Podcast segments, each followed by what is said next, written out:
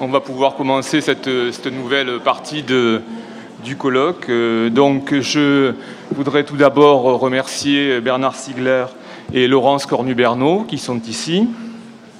Euh, nous sommes très honorés d'accueillir euh, Bernard Stiegler. Donc, je vais présenter en deux mots chacun des, conférenciers, puis ensuite, le conférencier et la discutante, et ensuite, nous, ils, officieront.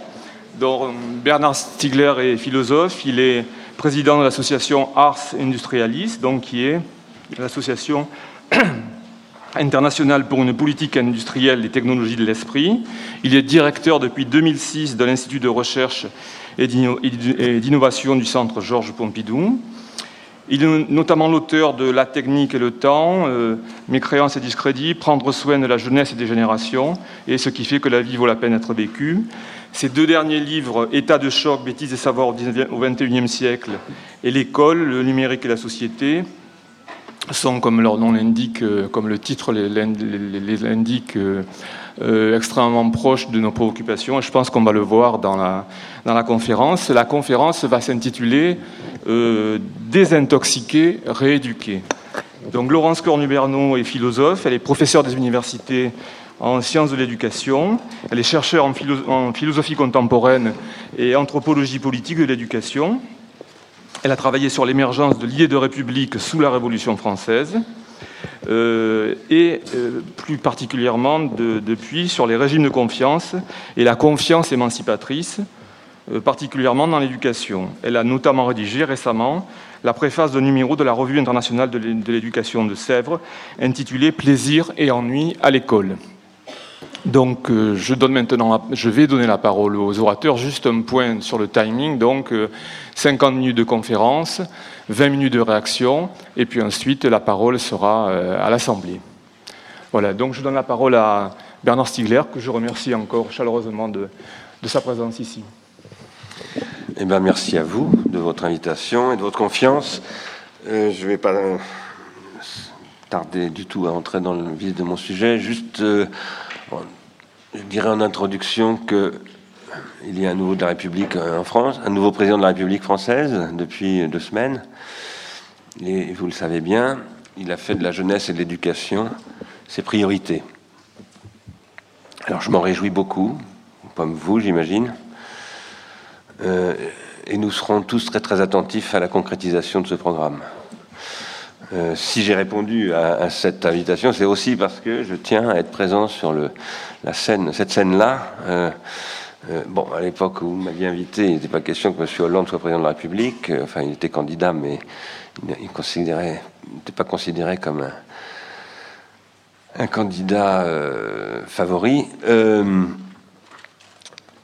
depuis, les choses ont avancé, et en effet, depuis très longtemps, il porte le discours d'une politique de la jeunesse, d'un contrat de génération, comme il l'appelle, et, d'une affirmation du côté de l'éducation forte. Donc euh, je m'en réjouis, mais je pense aussi qu'il va falloir instruire. Nous sommes, nous tous là, tous autant que nous sommes, en tant que professionnels de la recherche sur les sciences de l'éducation universitaire, ou en tant que citoyens, parents ou n'importe qui, absolument responsables de l'engagement qui est pris par lui, parce que cet engagement qu'il prend, nous devons le prendre avec lui. Voilà ce que je crois.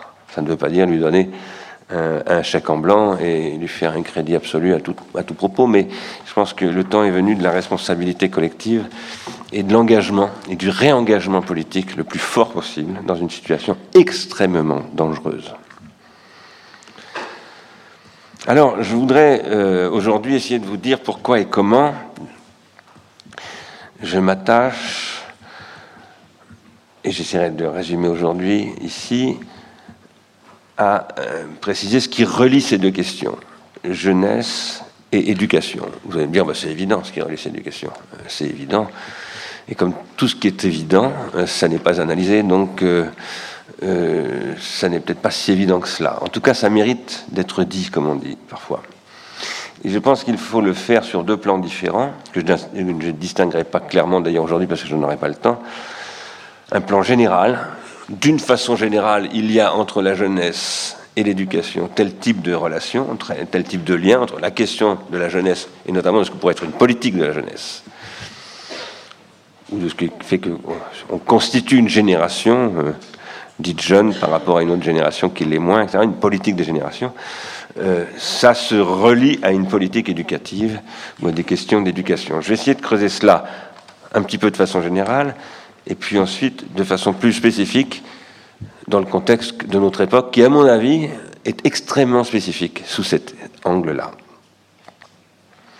Alors ces analyses, je les conduis depuis longtemps avec Ars Industrialis euh, depuis sept ans, comme vous l'avez rappelé, en particulier dans un livre qui s'appelle Prendre soin de la jeunesse et des générations, où je me suis vraiment attaché à essayer de jeter noir sur blanc des axiomes fondamentaux sur ces questions, en tout cas que j'ai prétendu faire tel, et dans les deux derniers ouvrages dont vous avez parlé de manière encore beaucoup plus explicite avec quelqu'un que vous connaissez bien comme Philippe Mérieux ou Denis Cambouchner, qui est un philosophe, et, euh, aussi dans ce livre qui s'appelle État de choc, où j'essaye de faire...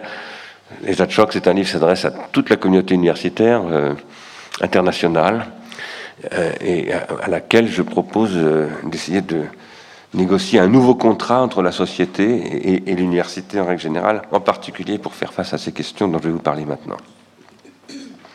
Qu'est-ce que l'éducation? Je vais dire, on a donné à ce mot d'innombrables définitions qui sont toutes euh, importantes, mais je dirais que pour moi l'éducation c'est ce qui constitue les générations. Pour qu'il y ait des générations, il faut qu'il y ait de l'éducation. Les générations, ça ne se constitue pas tout seul. Il peut y avoir des successions de géniteurs et d'engendrés, mais ça, ça ne constitue pas des générations. Pour que des générations aient lieu, il faut qu'il y ait une reconnaissance des, des géniteurs par les engendrés, par exemple, et réciproquement. Et ça, ça n'est pas du tout une chose évidente. Pourquoi ne pas manger ses enfants, par exemple, au lieu de les élever? C'est une question qui se pose qui se pose malheureusement parfois euh, dans la réalité d'ailleurs. Hein. Pourquoi ne pas manger ses enfants au lieu de les élever euh, Il y a des animaux qui mangent leurs enfants, enfin leurs, petits, euh, ou en tout cas des petits des voisins. Voilà. Pourquoi ne pas manger les enfants du voisin, par exemple, etc. Ben, ce sont des questions d'éducation. Alors là, je parle de, très gros, très massifs problèmes d'éducation.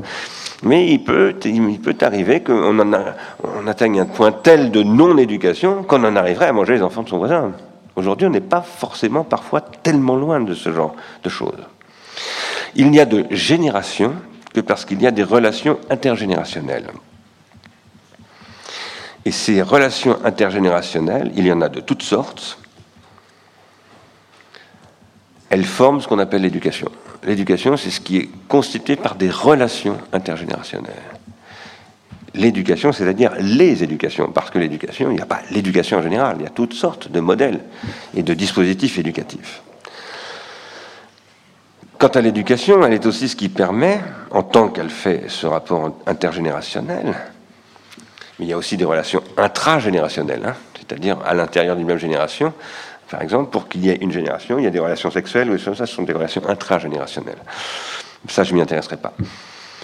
L'éducation, donc, c'est ce qui permet la transmission d'une expérience passée, ça c'est d'une banalité énorme, à des générations ascendantes, pardon, des générations ascendantes à des générations descendantes. Une expérience passée qui s'est, j'y insiste un tout petit peu, stabilisée, ou plus exactement, je dirais avec Gilbert Simondon et la, et la physique, métastabilisée. On va voir pourquoi tout à l'heure j'apporte cette précision. Transmettre une expérience passée métastabilisée, c'est un rôle de toute forme d'éducation. Et cette transmission de l'expérience passée, métastabilisée, se fait, se fait sous forme de savoir, que je classe en trois grandes catégories. Il y en a sans doute d'autres d'ailleurs, mais je dirais que essentiellement, il y a trois types de savoir. Il y a les savoir-faire. Non, pardon, il y a d'abord les savoir-vivre. Ne pas manger les enfants de son voisin, par exemple, ou ne pas mettre ses doigts dans son nez. Euh, il y a des savoir-faire, savoir se servir d'un d'un ordinateur ou, d'un marteau ou d'une brosse à dents. Et il y a des savoirs que j'appelle noétiques. Je dis noétiques non pas simplement parce que je suis précieux, mais parce que ça englobe euh, toute une série de savoirs qui sont les savoirs spirituels, qui sont extrêmement importants, sont les premiers savoirs noétiques attestés, je crois, dans la société euh, du paléolithique supérieur, les savoirs artistiques, qui arrive très vite derrière et même probablement avec les savoirs spirituels, même si on n'en a pas la trace forcément. les savoirs qu'on pourrait appeler intellectuels, euh, et plus précisément les savoirs qu'on pourrait appeler rationnels, dont tous les savoirs intellectuels ne sont pas rationnels. Donc, trois grandes catégories de savoir, savoir-vivre, savoir-faire, savoir, savoir noétique. Et euh, l'éducation, c'est ce qui vise la transmission de ces savoirs. Une telle transmission n'est possible qu'à la condition que des supports de transmission la rendent possible. Sans support de transmission, cette transmission ne peut pas se produire. L'expérience n'est transmissible entre les générations par l'éducation, c'est-à-dire par une voie qui n'est pas biologique, que par des supports techniques ou technologiques qui conserve les savoirs, qui en conserve une mémoire qui est intrinsèquement extériorisée, qui est d'emblée extériorisée. Depuis le début du processus d'hominisation, donc d'apparition des formes d'hominidés puis, d'humains, environ 4 millions d'années avant nous, la vie, comme dit Georges Canguilhem, est devenue technique, c'est-à-dire que la technique lui est inhérente. Sans technique, elle n'est pas viable, elle ne peut pas euh, se reproduire. Elle a besoin d'artefacts de toutes sortes pour se reproduire. Elle est donc dotée d'organes artificiels qui la conditionnent de part en part. Certains très très visibles, d'autres moins visibles.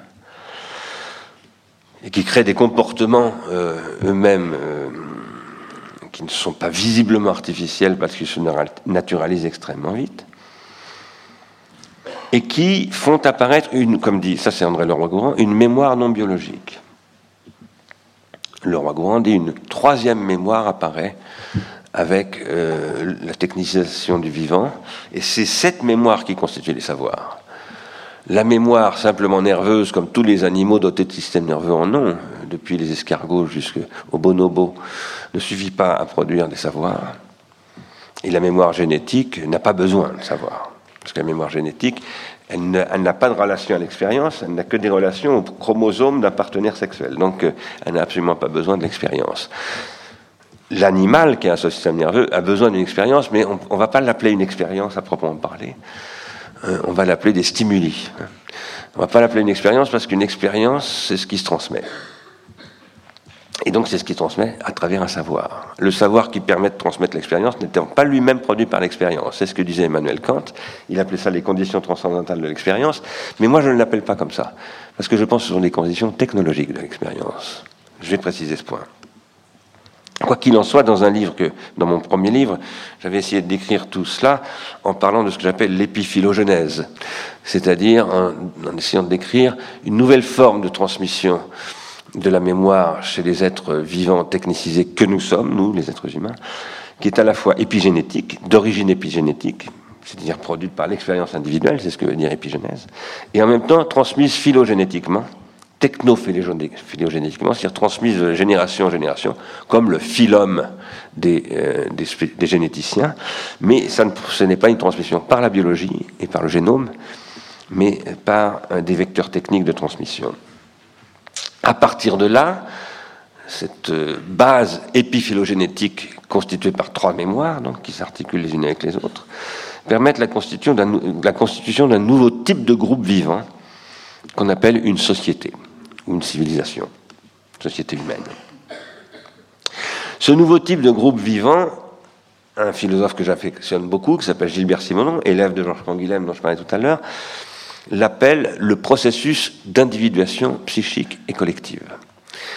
Gilbert Simondon, c'est un philosophe euh, des sciences au départ. Il connaît très très bien les sciences, particulièrement la physique, mais aussi les sciences humaines. Il était prof de psychologie également. Euh, et il a théorisé ce qu'il appelle les processus d'individuation. Il a élaboré une théorie générale des processus d'individuation, où il développe une théorie de l'individuation du cristal, où il essaye de montrer qu'un processus de cristallisation, c'est une individuation qui se cristallise immédiatement, c'est-à-dire qui n'a pas de devenir, qui est un saut de cristallisation comme ça, qui se fait d'un bloc, et qui se stérilise dès qu'il a eu lieu, que la vie c'est une cristallisation inachevée qui se maintient pendant très longtemps. Alors c'est pas une théorie de Simondon, ça c'est une théorie euh, qu'on trouve chez Schrödinger et d'autres, bien avant Simondon. Mais Simondon dit c'est un processus d'individuation qui se poursuit et qui a pour principe de différer son accomplissement c'est-à-dire sa mort, pour parler dans le langage banal euh, des êtres humains.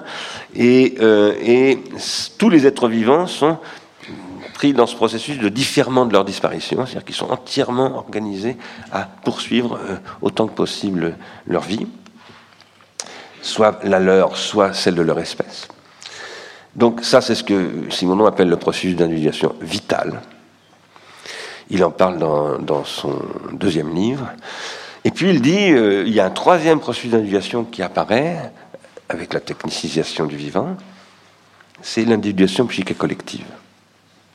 Où là, euh, un, nouveau mode de vie se constitue, euh, où l'individu s'affirme contre le groupe, contre et avec, hein, contre au sens de Sacha Guitry, tout contre, me disait Guitry, c'est-à-dire dans le groupe, mais en produisant une différence dans le groupe, et euh, ce processus d'individuation psychique et collective, il produit ce que Simonon appelle du transindividuel. Ce qui fait l'unité du groupe, ce n'est plus simplement l'enveloppe génétique, le génome qui relie tous les individus à l'intérieur du même enveloppe génétique qu'on appelle en zoologie une espèce. Mais c'est ce qu'il appelle, ce qui va relier le groupe, là, ce qui va faire l'unité du groupe, c'est ce qu'il appelle du transindividuel, c'est-à-dire des significations. Donc, ce qui relie les gens, ce n'est plus leur, euh, d'abord leurs relations euh, génétiques, sexuelles, euh, ce sont leurs relations sémiotiques, symboliques, transindividuelles. Simonon dit le transindividuel, c'est la signification. Le transindividuel, c'est ce que partagent les individus comme des significations qu'ils ont en commun et qui leur permettent de, de vivre ensemble.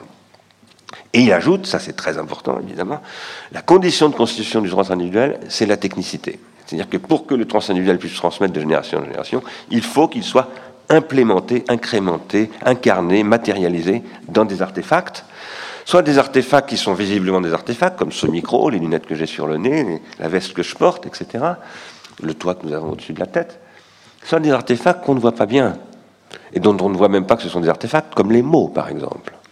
Car les mots sont des artefacts. Par exemple, le mot mot est un artefact le mot mot n'existe pas dans toutes les langues. Il y a des langues où le concept même de mot n'existe pas. Il y a des langues qui sont pleines de mots, mais les gens ne le savent pas.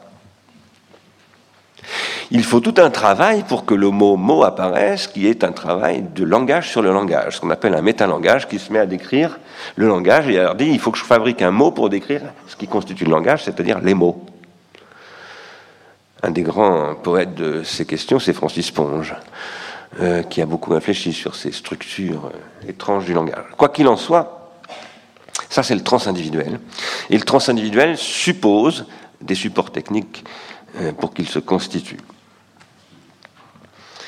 Alors le transindividuel, c'est ce qui se transmet entre les générations. Et Simonon dit que dans un processus d'individuation psychique collective, un individu psychique, c'est-à-dire vous et moi, un être qui dit moi, par exemple. Il y a des sociétés où on ne dit pas moi, mais nous, nous disons moi. Un être qui se pose comme un individu, euh, Simonon dit, il ne peut s'individuer psychiquement, c'est-à-dire devenir ce qu'il est, qu'à la condition de contribuer à l'individuation collective. Simonon pose en principe qu'une une véritable individuation, c'est une individuation qui, tout de suite ou beaucoup plus tard, pas forcément tout de suite, va contribuer à une individuation collective. Quand je dis beaucoup plus tard, je vous donne un exemple. Le comte de Lautréamont, Isidore Ducasse, euh, a proposé son livre, euh, Les fameux chants de Maldoror, qui ont un rôle extrêmement important dans la littérature, sur l'origine du surréalisme, à des éditeurs et à des libraires qui l'ont refusé. Et il n'a été reconnu que beaucoup plus tard, par André Breton en particulier, enfin d'autres l'avaient évidemment reconnu avant, mais beaucoup plus tard, il a, produit des effets d'individuation collective extrêmement importants, dont d'ailleurs on a oublié souvent hein, l'importance.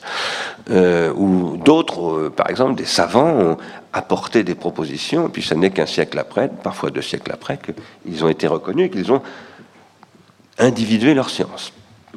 Donc, L'individu psychique ne s'individue vraiment que s'il participe à l'individuation collective, mais pas forcément tout de suite. Ça peut être plus tard. Hein. Les visionnaires, en général, les grands artistes, d'ailleurs, ne sont, pas reconnus hein, au, départ. Alors vous allez me dire aujourd'hui avec le marché de l'art spéculatif, oui, bon, ça, n'en parlons pas parce que ça nous mènerait trop loin. Quoi qu'il en soit, euh, ce que l'individuation psychique produit lorsqu'elle s'inscrit dans une individuation collective, c'est ce que Simonon appelle du transindividuel. Donc. Et ce transindividuel va former un fond pré-individuel pour tous les individus psychiques qui arrivent au monde et qui doivent être éduqués.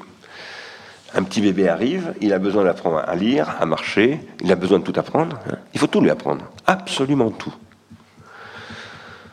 Il faut, pas forcément une école, ça peut être une église, ça peut être euh, des rituels d'initiation. Euh, euh, ça n'existe pas chez les petites chèvres, par exemple. Il n'y a pas d'école pour devenir chèvre. Non, je crois pas. Je pense qu'il y y y a des processus de transmission que j'appellerais pas d'éducation, que j'appellerais euh, d'individuation vitale.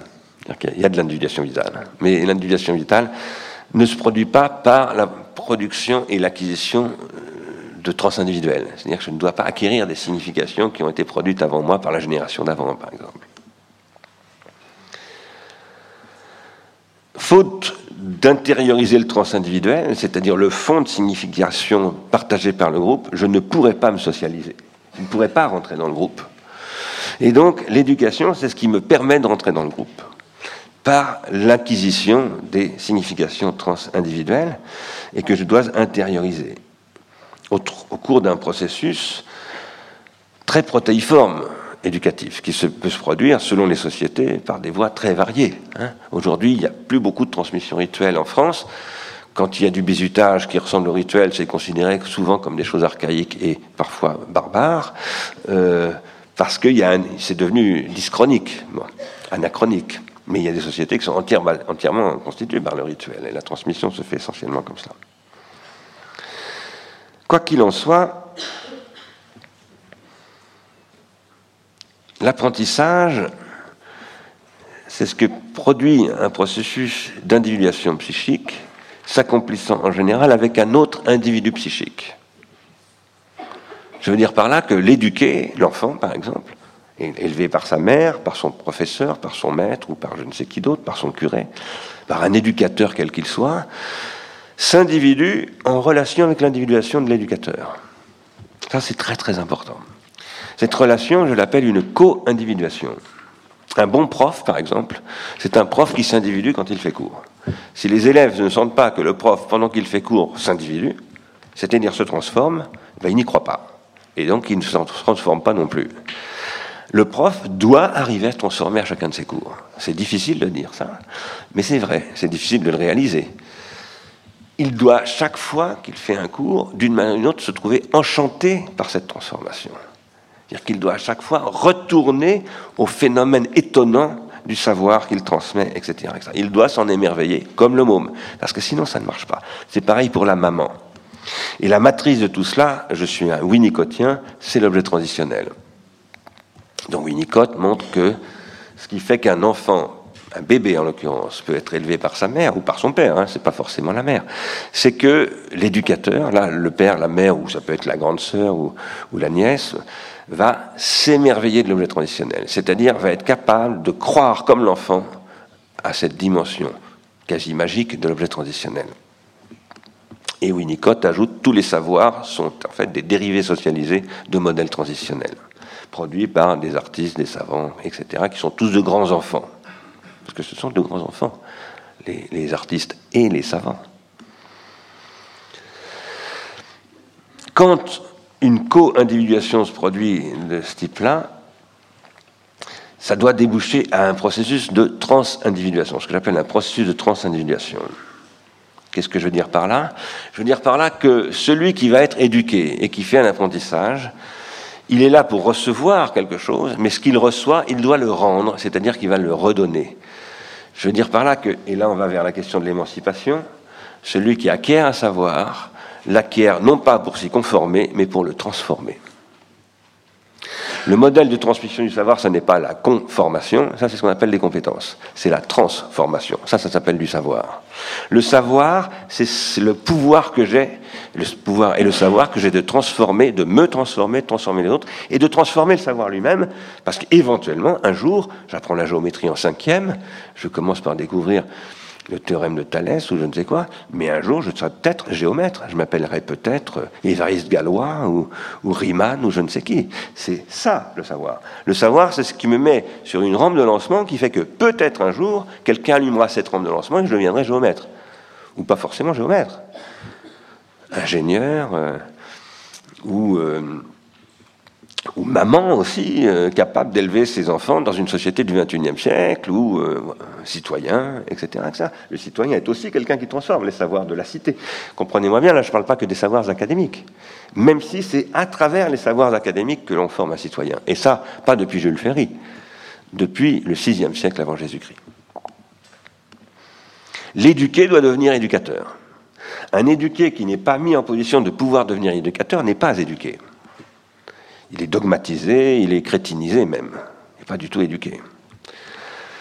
Donc il doit devenir capable de faire sa propre expérience de l'éducation comme éducateur pour les autres, y compris d'ailleurs comme le gosse qui va apprendre à l'autre gosse parce qu'il comprend mieux, il va lui dire mais je vais t'aider, tu comprends pas bien le problème de physique, je vais te transmettre.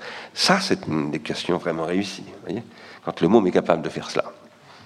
Et ça peut commencer dès le début même du processus d'apprentissage, mais parfois ça vient beaucoup plus tard. Dans tous les cas, l'éducation, c'est ce qui doit donc conduire à une capacité, ça doit être la capacité à transmettre des savoirs, mais aussi à, transmettre la transformation de ces savoirs, la capacité de transformer ces savoirs, que ce soit les savoirs vivre, les savoirs faire ou les savoirs noétiques. Les savoirs vivre, dans la société dans laquelle nous vivons, s'appelant aussi des savoirs politiques. Quant à la transindividuation, euh, ce que j'appelle la transindividuation, elle est le produit de ce que j'appelle un processus de transindividuation, qui conduit lui-même à la métastabilisation et à la sommation convergente des différents processus d'individuation psychique. Ce que je veux dire par là, imaginez que vous êtes dans un laboratoire, par exemple, de sciences de l'éducation.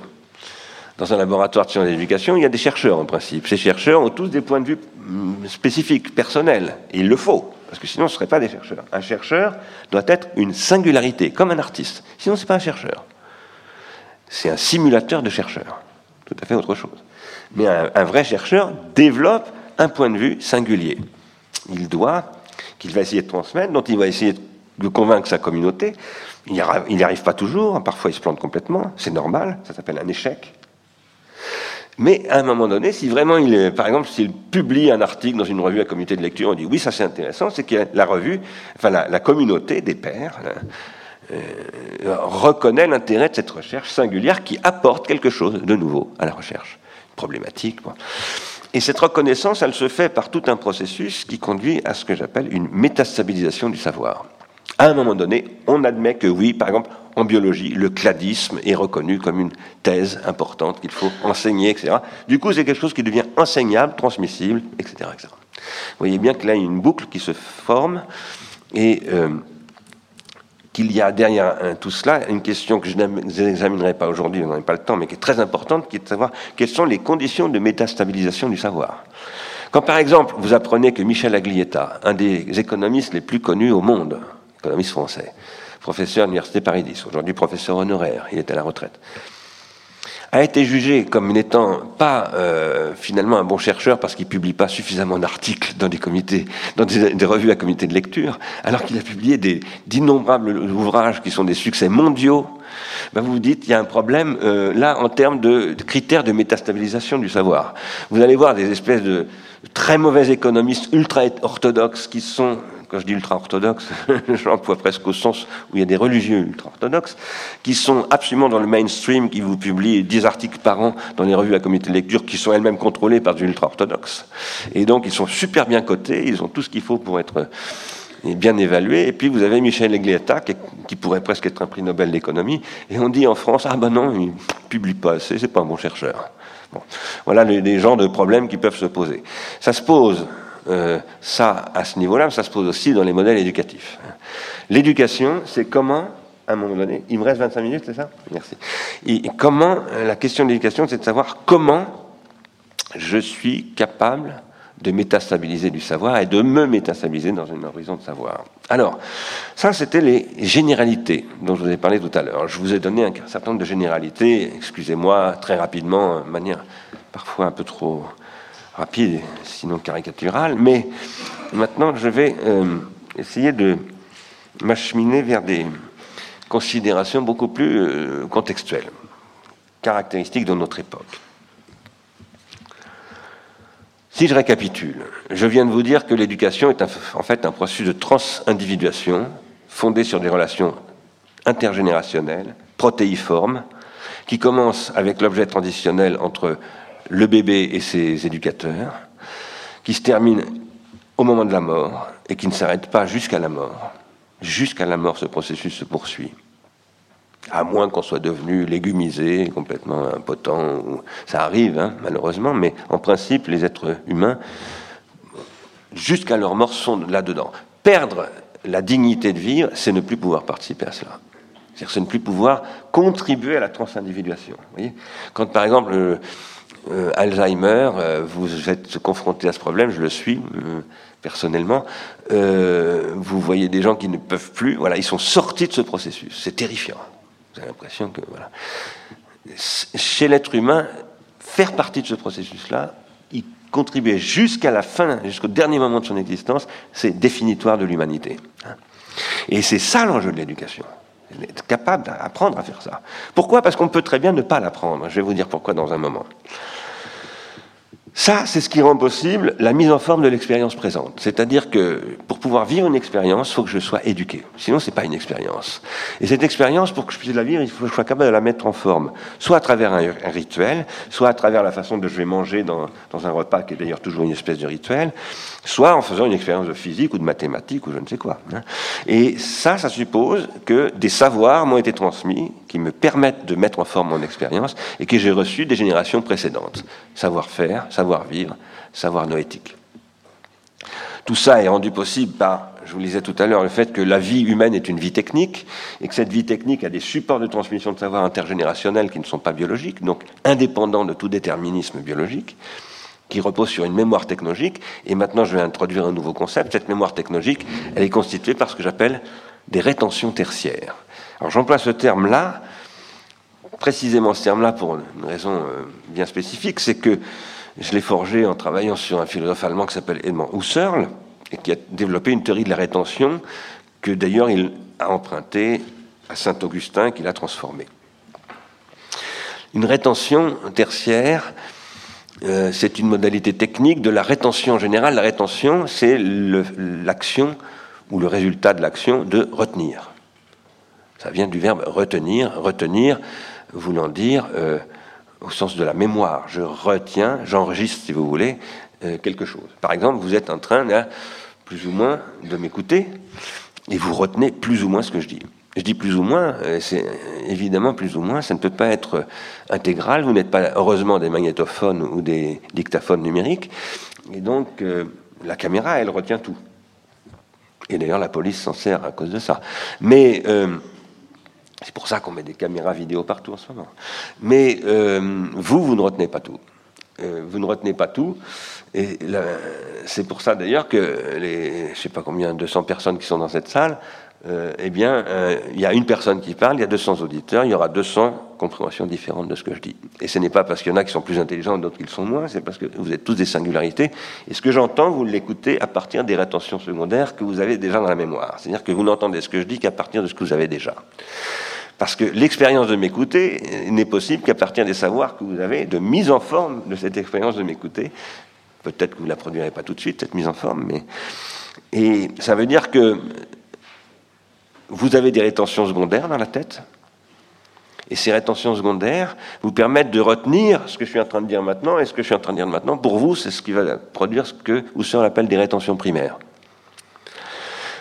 Husserl dit une rétention primaire, c'est pas une rétention secondaire. Une rétention secondaire, ça appartient au passé, tandis qu'une rétention primaire, ça appartient au présent, à l'expérience que je fais maintenant.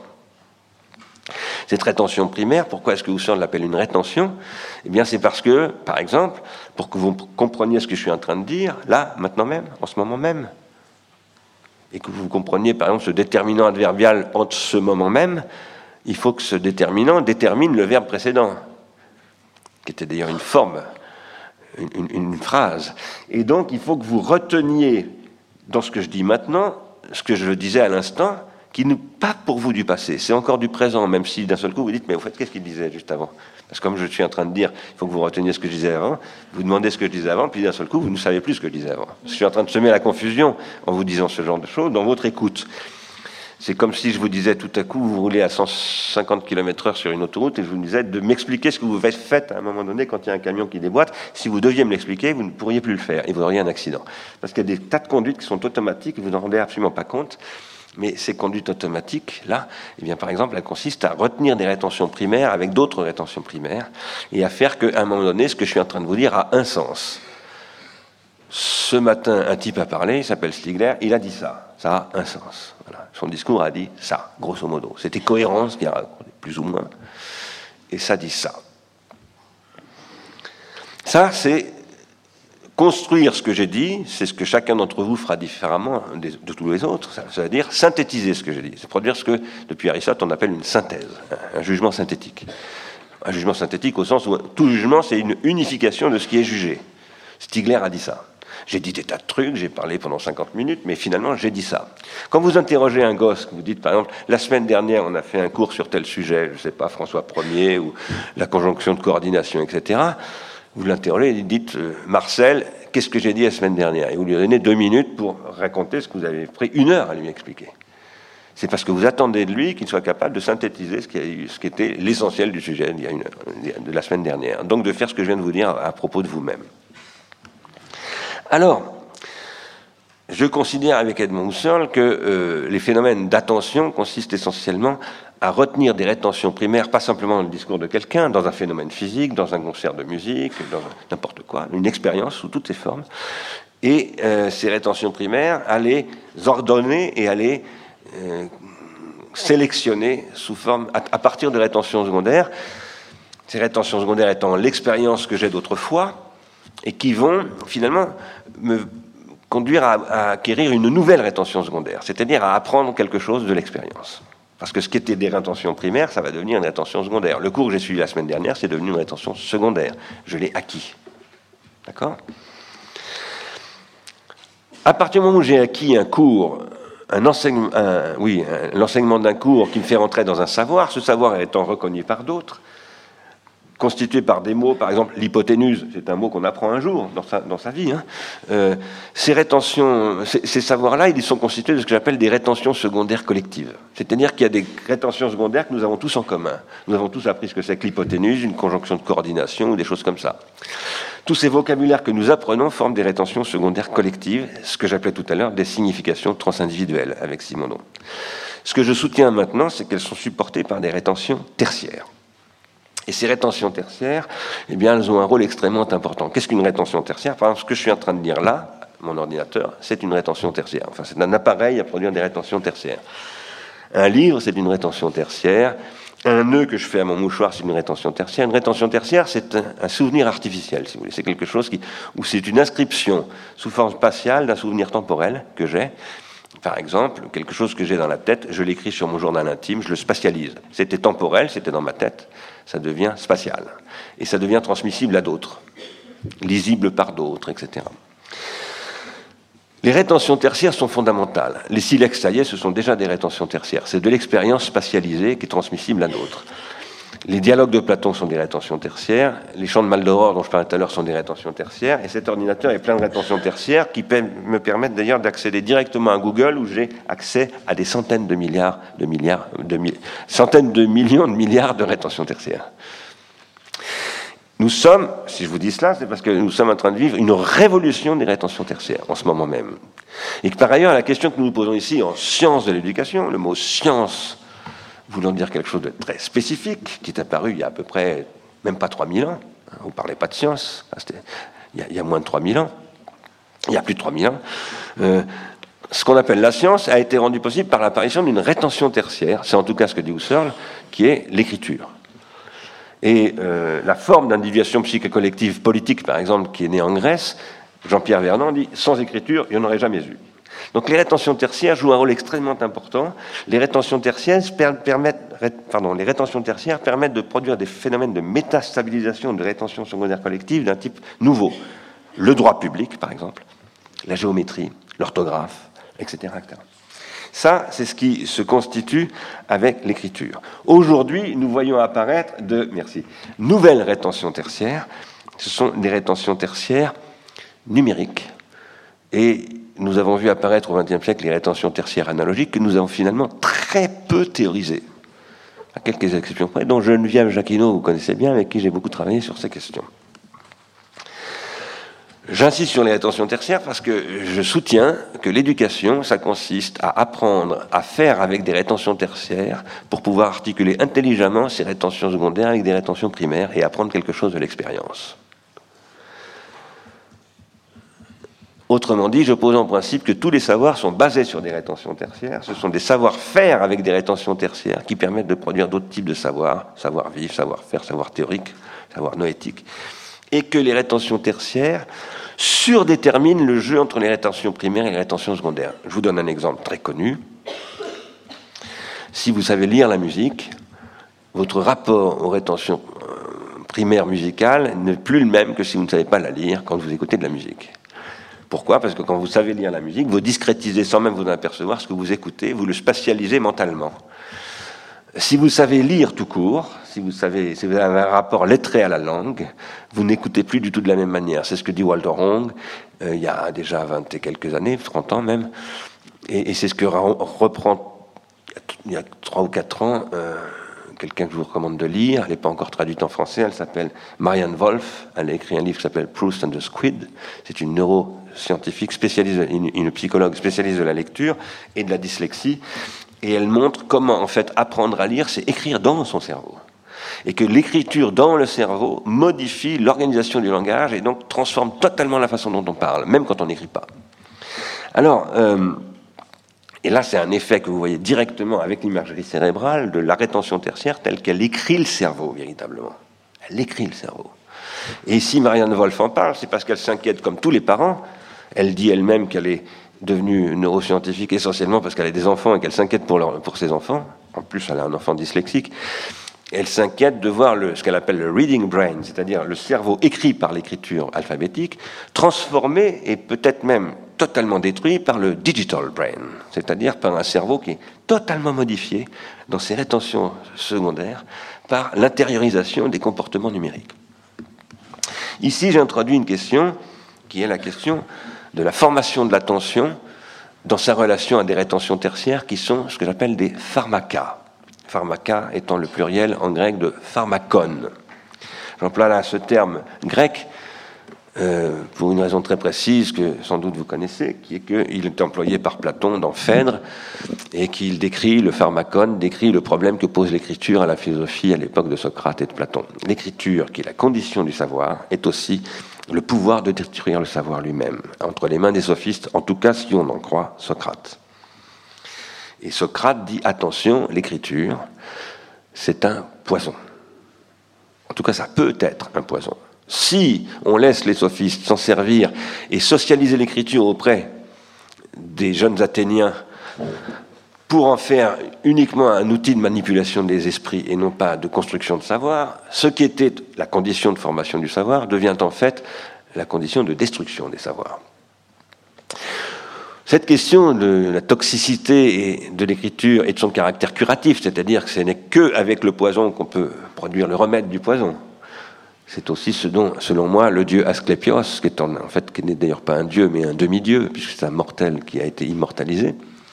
Asclépios, qui vous le savez peut-être, le père des Asclépiades, c'est-à-dire des médecins grecs et en particulier d'Hippocrate, le père spirituel. Asclépios, c'est en fait un dieu de la pharmacie. Si vous regardez ses statues en grec, il est toujours accompagné d'un serpent, et sa mythologie, c'est celle de la gorgone, qui a un sang qui est à la fois un poison et un remède. Et c'est celui, Asclépios, qui est capable de transformer le poison en remède. Et ça devient, de ce point de vue-là, un médecin. Platon dit l'éducateur est un médecin. C'est celui qui doit savoir transformer les, les poisons en remèdes, c'est-à-dire les Platons. Parce que c'est aussi un poison, Platon, selon moi. Mais bon, ça, je n'ai pas le temps de vous en parler. Comme tout, d'ailleurs, est un poison chez les êtres humains. Tout ce qui est bien peut devenir très mauvais chez les humains. Quoi qu'il en soit, euh, à travers la question du caractère pharmacologique de l'écriture, un problème se pose, c'est donc la toxicité de la rétention tertiaire. Nous, ça fait 2500 ans que nous avons eu une tradition non seulement académique avec l'Académie de Platon, mais religieuse avec le monothéisme, puis ensuite républicaine avec euh, Condorcet, Jules Ferry, dont on parle beaucoup depuis quelques jours, etc. Nous avons eu des thérapeutes qui se sont succédés au chevet de ce grand malade qu'est la vie technique, selon Georges Canguilhem. Georges Canguilhem, il dit l'homme, c'est le, le seul être qui a le pouvoir et la volonté de se rendre malade.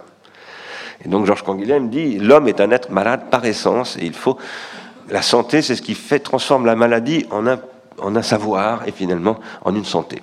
C'est un point de vue de Nietzsche d'ailleurs au départ et non pas de Canguilhem. Quoi qu'il en soit, euh, ce grand malade que nous sommes, euh, la rétention tertiaire euh, alphabétique a, a, eu à un moment donné un effet extrêmement toxique que par exemple raconte Sophocle dans Oedipe tyran. Puisque Oedipe euh, qu'est-ce que c'est Oedipe? Qu'est-ce que c'est que la série des tragédies de Sophocle? C'est ce qui raconte la maladie d'Athènes, pas simplement d'Athènes, de Thèbes, etc. La maladie de la Grèce, qui est arrivée à un stade de socialisation de l'écriture où l'écriture est devenue mauvaise pour la cité. Et c'est dans ce contexte-là que Socrate, qui était un copain de Sophocle, euh, engage finalement toute cette opération qui va conduire 50 ans plus tard ou 60 ans plus tard à l'Académie de Platon. Et nous, nous héritons de tout cela, et à travers pas seulement la philosophie, mais la physique, la géométrie, le droit, la théologie, tout ce que vous voulez, une manière de faire avec ce pharmacone pour finalement il soit meilleur que mauvais. Il soit plus meilleur, si je puis dire, c'est pas français, excusez-moi, mais euh, plutôt meilleur que mauvais. Voilà. Plutôt bon que mauvais. Mais nous, aujourd'hui, nous avons un problème tout à fait nouveau. C'est que nous vivons l'apparition de nouvelles rétentions tertiaires. Alors, il y en a plein de nouvelles rétentions tertiaires. Mais nous vivons l'apparition d'une nouvelle rétention tertiaire qui est une nouvelle forme de l'écriture. L'écriture numérique. Ce qu'on appelle le numérique, c'est de l'écriture. Ce n'est que de l'écriture. D'ailleurs, euh, regardez, hein, quand vous travaillez avec votre ordinateur, vous avez un clavier alphanumérique. Votre point d'entrée dans l'ordinateur, c'est l'écriture. Donc c'est toujours de l'écriture. Mais c'est une écriture qui s'est transformée en profondeur. Elle s'est transformée en profondeur sous toutes sortes d'angles que je ne vais pas développer, parce qu'il doit me rester moins de 10 minutes maintenant. Mais euh, elle est devenue machinique, technologique et industrielle. Industrielle, ça veut dire qu'elle est soumise à des impératifs économiques.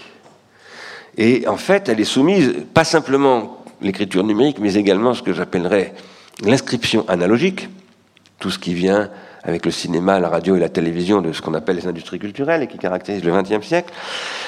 Tout ça est mis au service d'une organisation de la captation de l'attention au sein de ce que j'appelle des psychotechnologies contrôlées par le marketing, qui en plus maintenant sont en train de se combiner, c'est terrifiant. Peut-être avez-vous lu le supplément Sciences et technologies de la semaine dernière du journal Le Monde, où il y avait en première page l'impact décrit par un médecin chirurgien de la neurochirurgie sur l'avenir de l'humanité. C'est assez, assez saisissant et ça n'est plus du tout de la science-fiction, euh, la combinaison de ces psychotechnologies avec les neurotechnologies vraiment est effrayante. Quoi qu'il en soit, tout ça est aujourd'hui, ces technologies qui sont des pharmacas, sont mises essentiellement au service du marché pour la captation de l'attention, de l'attention soumise à un impératif économique. Et cet impératif économique, je soutiens qu'il est en contradiction frontale avec ce que j'appelle l'impératif éducatif, c'est-à-dire intergénérationnel. Qu'est-ce qui se passe? Je ne vais pas en parler longuement, je n'ai plus le temps de toute façon, et j'en ai parlé beaucoup en revanche d'en prendre soin de la jeune génération. Ces technologies, ces psychotechnologies, analogiques ou numériques, sont mises au service des courts-circuits intergénérationnels par le marketing. Vous le savez sans doute, Philippe Mérieux le répète souvent, 43% des actes d'achat selon BVA il y a trois ans sont prescrits par les enfants à leurs parents. 43% des actes d'achat, c'est considérable. Et c'est pour cela que la captation de l'attention des enfants par les médias analogiques et numériques est essentiellement dédiée à leur faire acquérir des modèles comportementaux qui vont prescrire aux parents comment on doit se comporter. Ce qui veut dire détruire l'éducation. Parce que ça ne peut pas être l'enfant qui prescrit aux parents comment ils doivent se comporter. Je ne veux pas dire en disant cela que les enfants n'ont rien à apprendre à leurs parents. Au contraire, les bons parents apprennent beaucoup de choses de leurs enfants. Mais dans un ordre relationnel, intergénérationnel, où c'est la génération euh, ascendante qui transmet l'ordre symbolique à la génération descendante, c'est-à-dire qui transmet le processus de transindividuation. Ça ne veut pas dire qu'il n'y a pas de retour. Moi, je crois beaucoup aux voies de retour. Je plaide pour une économie de la contribution qui est fondée sur les voies de retour. Mais je considère qu'il faut d'abord poser en principe un certain ordre intergénérationnel. Aujourd'hui, nous sommes confrontés à la question de ce que j'appelle les générations technologiques. C'est pas du tout nouveau qu'il y ait des générations technologiques. On parle des natifs du numérique aujourd'hui, ce qui n'est pas la même chose que la génération Y. Hein. Les natifs du numérique, ça décrit très précisément quelque chose qui est une génération qui est née après 1992, bon, et dans un monde qui est intrinsèquement dominé par le web, et où tous les comportements les plus quotidiens sont devenus, même ma maman, qui souffre d'Alzheimer, a des rapports à cela. Mais euh, il y a des générations, moi je ne suis pas de la génération des numériques, je suis de la génération analogique. Et ce que l'on est en train de découvrir, c'est qu'il y a une génération analogique. C'est les enfants du cinéma et de la télévision et de la radio, Godard, euh, les enfants de la télé, etc., c'est la génération analogique. C'est nous. Les vieux schnocks ou les, euh, encore les, les font encore partie plus ou moins de cela. Et puis mon grand-père, par exemple, il faisait partie de la génération de l'imprimé il est mort depuis longtemps, et il avait une toute autre considération du monde. Il ne voyait pas du tout le monde de la même manière que moi. Du tout, du tout. Et c'était ça qui était formidable, que mon grand-père ne voyait pas les choses, comme moi. C'était formidable pour moi, et pour lui, c'était aussi formidable que je ne vois pas les choses comme lui. À condition qu'il y ait des espaces intergénérationnels d'éducation qui nous permettent finalement de brasser nos points de vue. Ça, c'est ce que le marketing est en train de rendre impossible. Parce que le marketing segmente, vise des cibles et ne veut absolument pas de rapport intergénérationnel parce qu'il veut devenir, lui, l'espace de relations entre des générations qui n'ont plus de relations intergénérationnelles, qui n'ont plus que des relations marchandes. Et où, vous le savez bien, on le dit parfois Parfois, on a l'impression que le gosse est dans un rapport marchand avec sa mère. Il dit Tu me dois ça dans le frigo, etc. etc. Comme les gosses à l'école disent Vous me devez ça, monsieur. Et comme les parents de l'enfant disent aux profs et à l'école, aux, aux proviseurs Vous nous devez ça. C'est-à-dire que c'est des relations de marché, de service marchand. Et c'est une catastrophe. Alors, j'aurais encore beaucoup de choses à vous dire, mais je ne vais pas avoir le temps. Il me reste cinq minutes. Donc je vais survoler très rapidement. Il est temps aujourd'hui de reprendre ces questions à leurs racines. Et ça, ce sont des questions de sciences et d'éducation, alors pour le coup. Hein. On est vraiment dedans, selon moi. Euh, ces questions, il faut, pour les prendre correctement, dans le contexte contemporain, y ajouter des déterminations que je ne vais pas du tout vous présenter en détail. J'en suis désolé, mais vous les trouverez si ça vous intéresse dans les deux derniers bouquins dont je vous ai parlé tout à l'heure. C'est par exemple la Aujourd'hui, le savoir est devenu l'arme de guerre dans la guerre économique. Vous savez bien ça. Dans la guerre économique que se font les entreprises entre elles, les pays entre eux, les continents entre eux, les civilisations entre elles, car aujourd'hui il y a une guerre économique de civilisation qui se mène hein, entre l'Asie et l'Occident, et entre l'Europe, l'Amérique et l'Asie.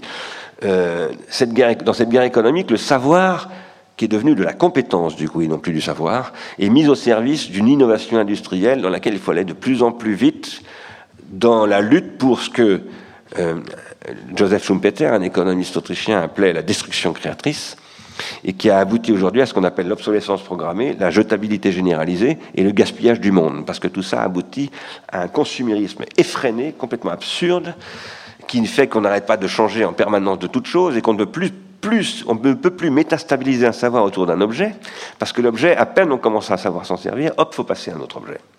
Donc il y a un énorme problème qui se pose là, mais ce qui est vrai des objets est aussi vrai des, des considérations scientifiques qui font que, par exemple, être prof de SVT aujourd'hui, c'est extrêmement difficile.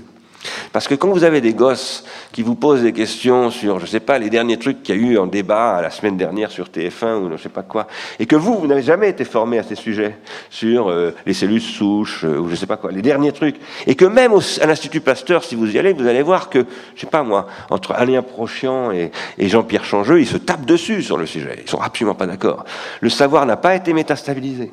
Il n'est pas constitué comme savoir, mais il est déjà socialisé par le marketing. Et vous avez la panique du principe de précaution qui fait qu'on va vous dire, même Jacques Chirac va dire, attendez, il faut prendre un peu du temps quand même. Bon. Vous êtes dans une situation d'impossibilité de transmission de savoir parce que ce n'est plus du savoir. C'est de l'information mise au service d'une guerre économique.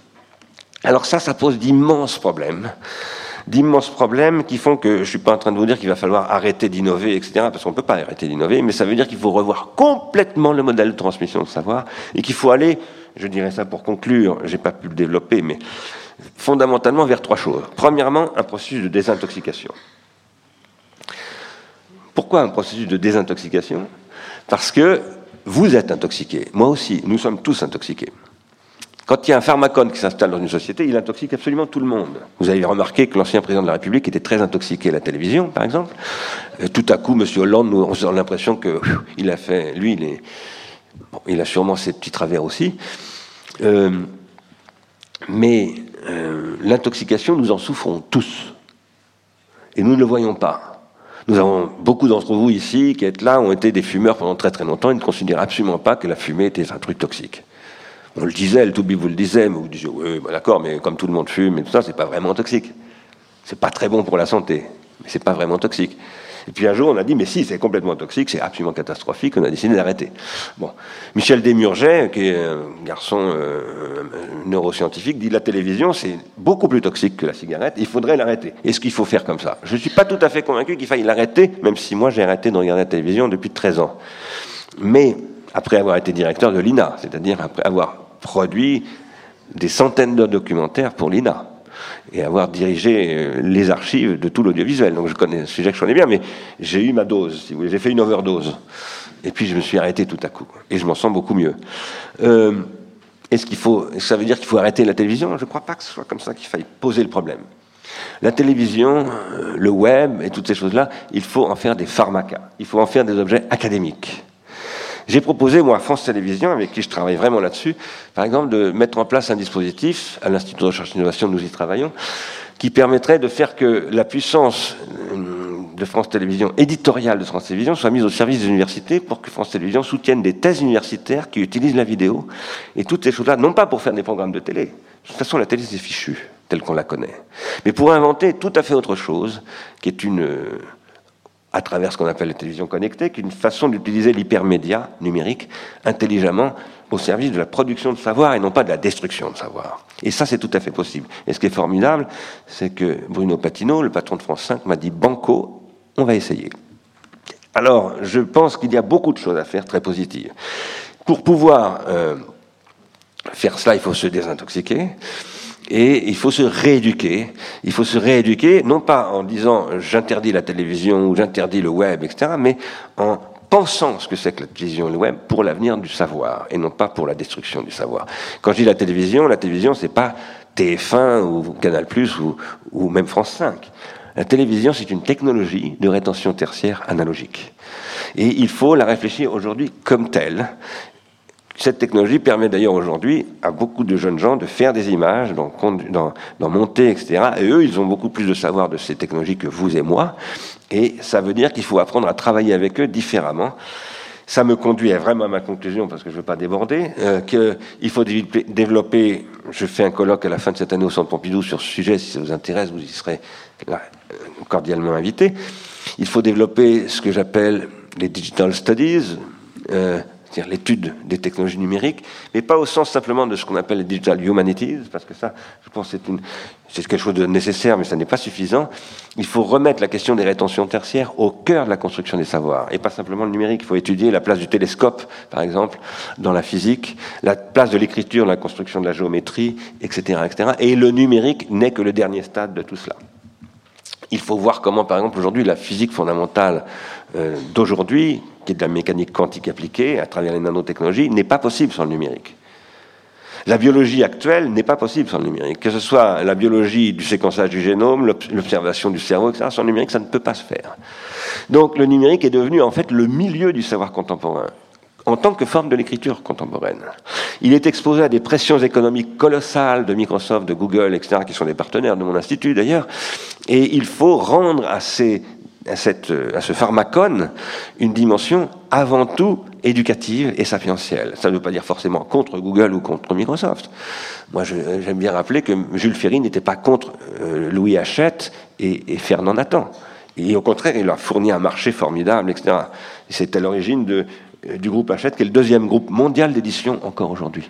Donc, euh, c'est pas du tout contre euh, l'industrie ce que je suis en train de dire, mais c'est par une socialisation intelligente de l'industrie et non pas pour soumettre euh, la société à ce que euh, un ancien Premier ministre appelait la société de marché.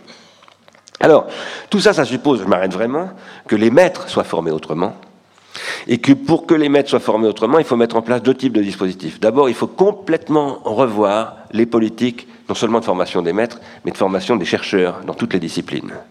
Si les disciplines, la géométrie, la physique, l'orthographe, la grammaire, toutes les disciplines, ne font pas l'histoire technique de leur discipline, c'est-à-dire l'histoire de ce que j'appelle l'organologie des rétentions tertiaires, les instruments de rétention tertiaire qui ont permis de construire ces disciplines. Une discipline repose sur ces instruments-là. Eh bien, il est impossible de comprendre qu'est-ce qui est spécifique dans le numérique et comment on peut utiliser le numérique pour faire de la recherche et de l'éducation et de l'enseignement. Et ça suppose également de mettre en place, parce qu'on ne peut pas attendre une génération de chercheurs, c'est-à-dire en gros une vingtaine d'années, parce qu'il faut former les profs qui vont former les jeunes chercheurs, etc. C'est 15 à 20 ans de travail. On ne peut pas attendre 15 à 20 ans pour s'occuper des jeunes gens qui sont à l'école en ce moment.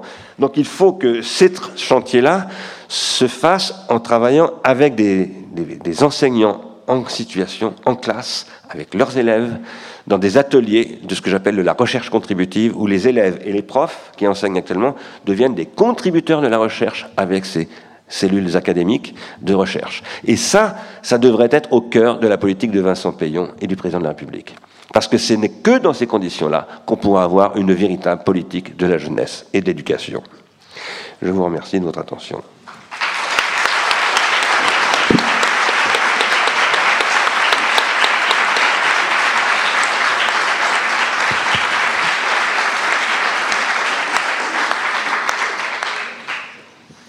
Bien, donc je pense qu'on peut avoir maintenant la, réaction de Laurence Cornuberdo.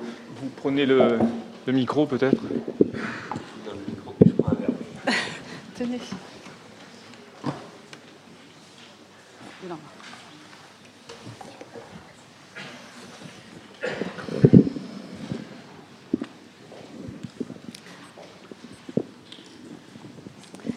Bien.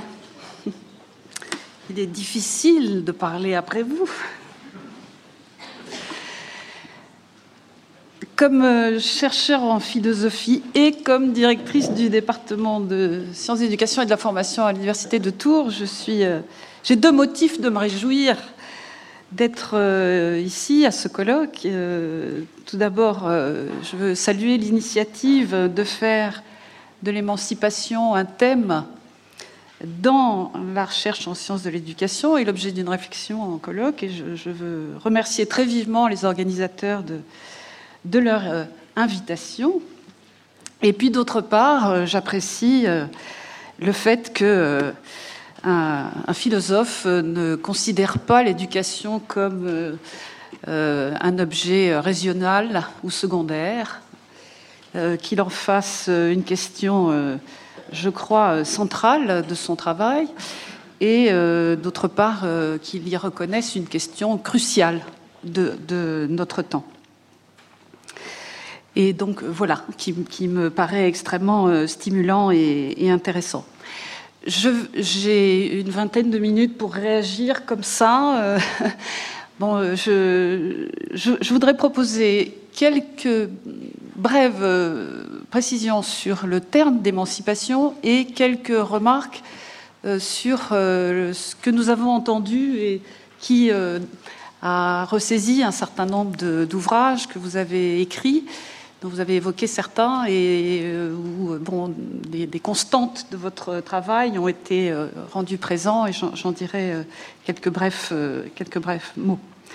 Alors, sur la notion d'émancipation, de quoi émancipation est-il le nom? En réalité, il y a deux significations. L'une est celle, c'est un concept juridique euh, qui signifie en fait l'accession au statut de la majorité par une décision d'un juge pour enfants qui, dans le droit français, le droit civil français, donc, peut accorder à un adolescent, à partir de 16 ans, une émancipation, à condition que la demande soit un parent, soit le conseil de famille l'émancipation est acquise par mariage, d'autre part. Donc en fait, c'est un changement de statut, l'émancipation dans ce cas-là, qui fait passer de la minorité à la majorité, au sens du droit civil.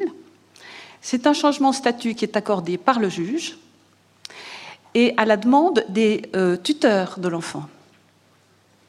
L'émancipation, dans ce cas-là, elle est accordée. Il y a un autre usage du terme d'émancipation et qui en fait un concept euh, politique, comme on l'a entrevu et comme on le sait, hein, comme on l'a même pas seulement entrevu, mais compris euh, ce matin aussi, vu ce matin.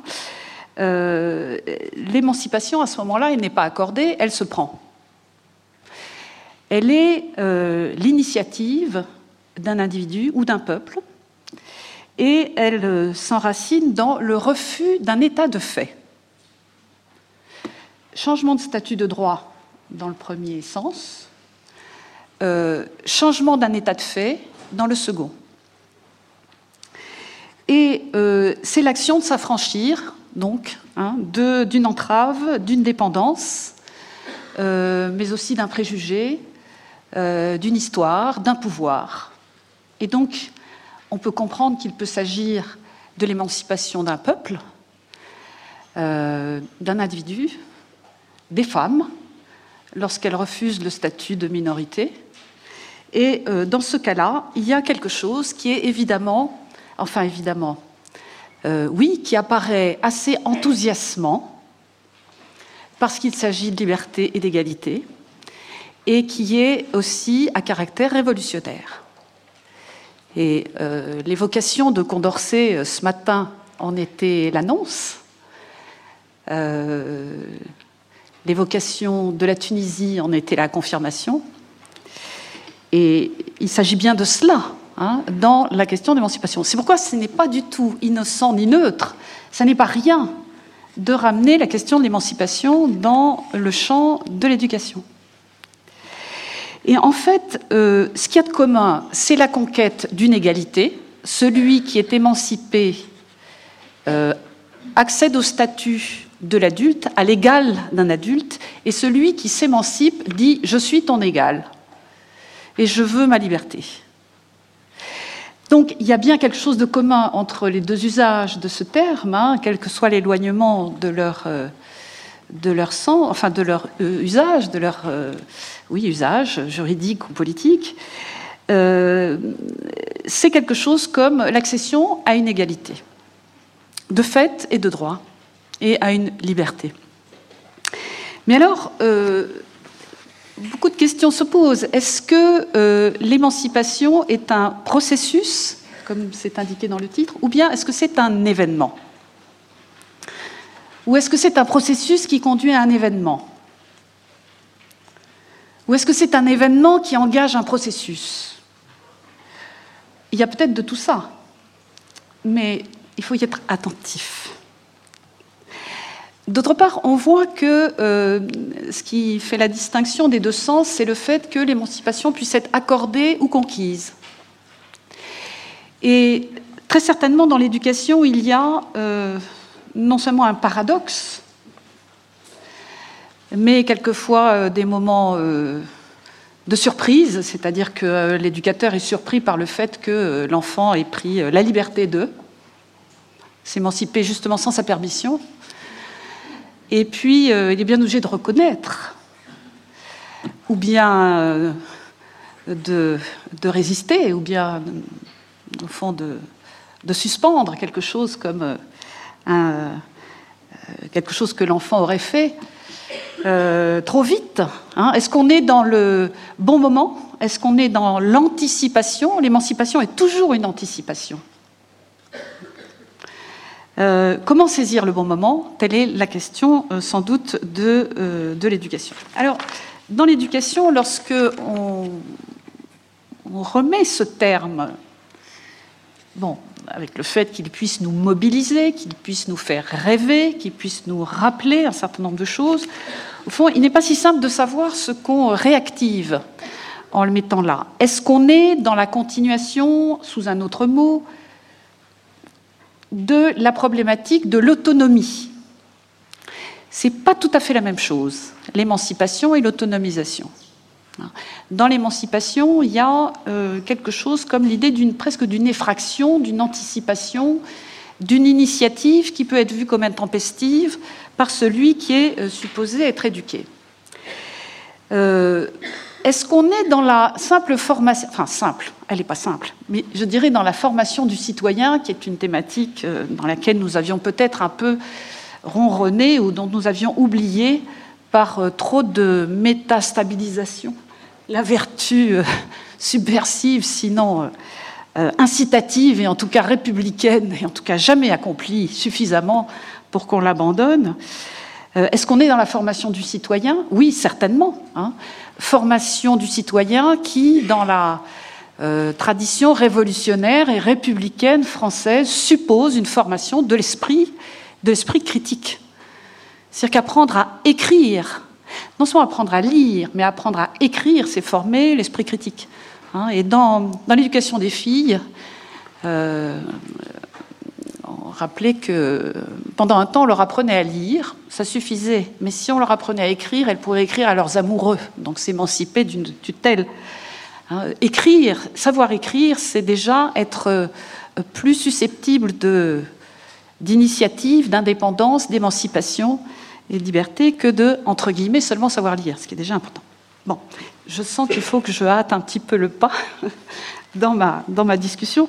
Est-ce qu'il s'agit de l'actualisation de quelque chose que Jacques Rancière appelle l'égalité des intelligences, parce que euh, l'émancipation, selon Rancière, ça se conquiert, ça se conquiert politiquement dans la mésentente, ça se conquiert dans le fait de dire je suis ton égal, euh, mais dans l'éducation, ça se. C'est pas seulement que ça se prépare, c'est effectivement peut-être que ça s'actualise, et c'est un terme qui est, euh, euh, que vous avez employé et qui est employé aussi dans le, dans, euh, le colloque, rendre actuel, rendre actif, accomplir. Qu'est-ce que c'est que actualiser l'égalité des intelligences? Eh bien, c'est ça le défi de l'éducation.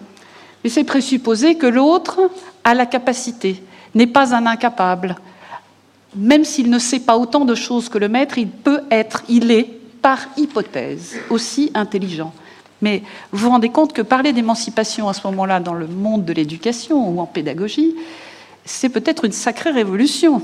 Ça n'est pas rien. Et en tout état de cause, ce qui est commun à des interprétations sans doute distinctes de, l'émancipation, c'est 10 minutes. C'est l'attention à l'exercice performatif de l'émancipation. C'est-à-dire que même si elle est préparée, même si elle est dans certains cas accordée, même si elle est finalement autorisée, autorisée par l'éducateur, hein, finalement, elle n'a de validité, elle n'est valide, elle n'est véritable hein, que si elle est performative, c'est-à-dire accomplie par euh, celui qui est en situation d'être éduqué. Alors, qu'est-ce que nous apprenons avec vous sur cette question de l'émancipation, et particulièrement dans votre conférence d'aujourd'hui? Il me semble que votre euh, conférence, en tout cas votre euh, travail dans, ma propre euh, rétention secondaire, je l'organise, je le synthétise autour de trois... forcément, ça va être un petit peu schématique, mais enfin, trois points que, vous développerez et que vous poursuivrez en lisant les textes de Bernard Stiegler. D'une part, il y a une analyse du présent. D'autre part, il y a le choix d'une perspective qui est anthropologique. Et euh, troisièmement, il y a une proposition, proposition de refondation. Hein, donc je vais commenter ces trois points à partir de, ce que vous, avez dit et euh, écrit. Alors il y a donc une analyse du présent, de la modernité. Qu'est-ce que c'est que le présent? Et le présent, c'est donc une révolution dans les rétentions tertiaires une révolution dans les moyens techniques euh, euh, d'enregistrement, de mémorisation, de construction du savoir, donc ce que vous avez indiqué tout à l'heure. Et euh, dans cette analyse du présent, donc je ne fais que l'évoquer, hein, et sans doute y aura-t-il des questions, je dirais qu'il y a d'une part la, reprise du beau mythe euh, de l'invention de l'écriture dans Phèdre euh, par Platon, donc l'invention de l'écriture qui est saluée par euh, le roi Tamous comme étant quelque chose dont il ne veut pas parce que ça va rendre les hommes oublieux. Hein. Et donc faut-il accepter ou faut-il refuser cette nouvelle rétention tertiaire qu'était l'écriture ou cette nouvelle ensemble de rétention tertiaire que sont les procédés numériques, etc. Est-ce que c'est un pharmacone? Est-ce que c'est un poison? Est-ce que c'est au contraire quelque chose qui va nous sauver? Mais nous sauver de quoi? Voilà la question qui est à la fois extrêmement contemporaine et je dirais aussi inactuelle au sens nietzschéen, c'est-à-dire qu'elle se repose à nous avec des nouvelles technologies, mais avec la même allure de problème, c'est-à-dire à quelles conditions ça devient un poison, c'est-à-dire quelque chose qui nous rend oublieux, ou quelque chose qui fait que nous ne pensons plus, ou bien à, quelles conditions c'est quelque chose qui nous rend davantage pensif, davantage attentif. En fait, c'est la question de penser de façon attentive qui est en jeu dans euh, l'usage fait de ces nouvelles techniques de mémorisation, d'enregistrement, d'extériorisation et de construction aussi potentiellement du savoir. Alors, on est devant quelque chose comme une sorte de croisée des chemins, et en même temps, vous nous présentez cela sur le ton d'une gravité, je dirais presque d'une alarme.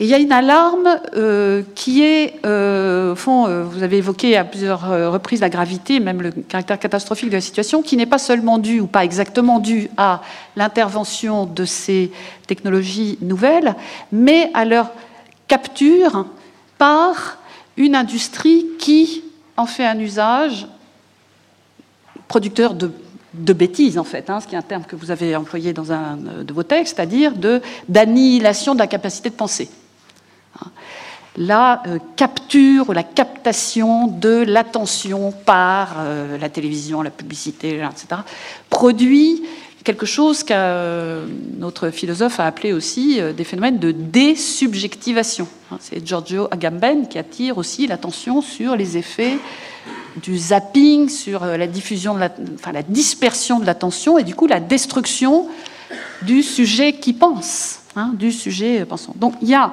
une analyse du présent dans sa nouveauté technologique et une alarme euh, sur les dangers potentiels pour les nouvelles générations. Cinq minutes. Bien, merci.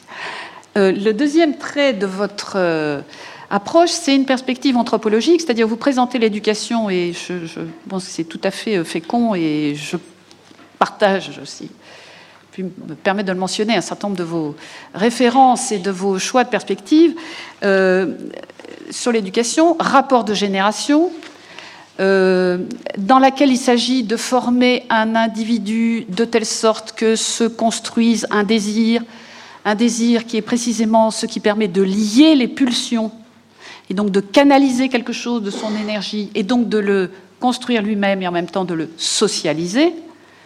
Donc il y a une attention portée ici sur la question des pulsions et de la décanalisation des pulsions à laquelle on assiste.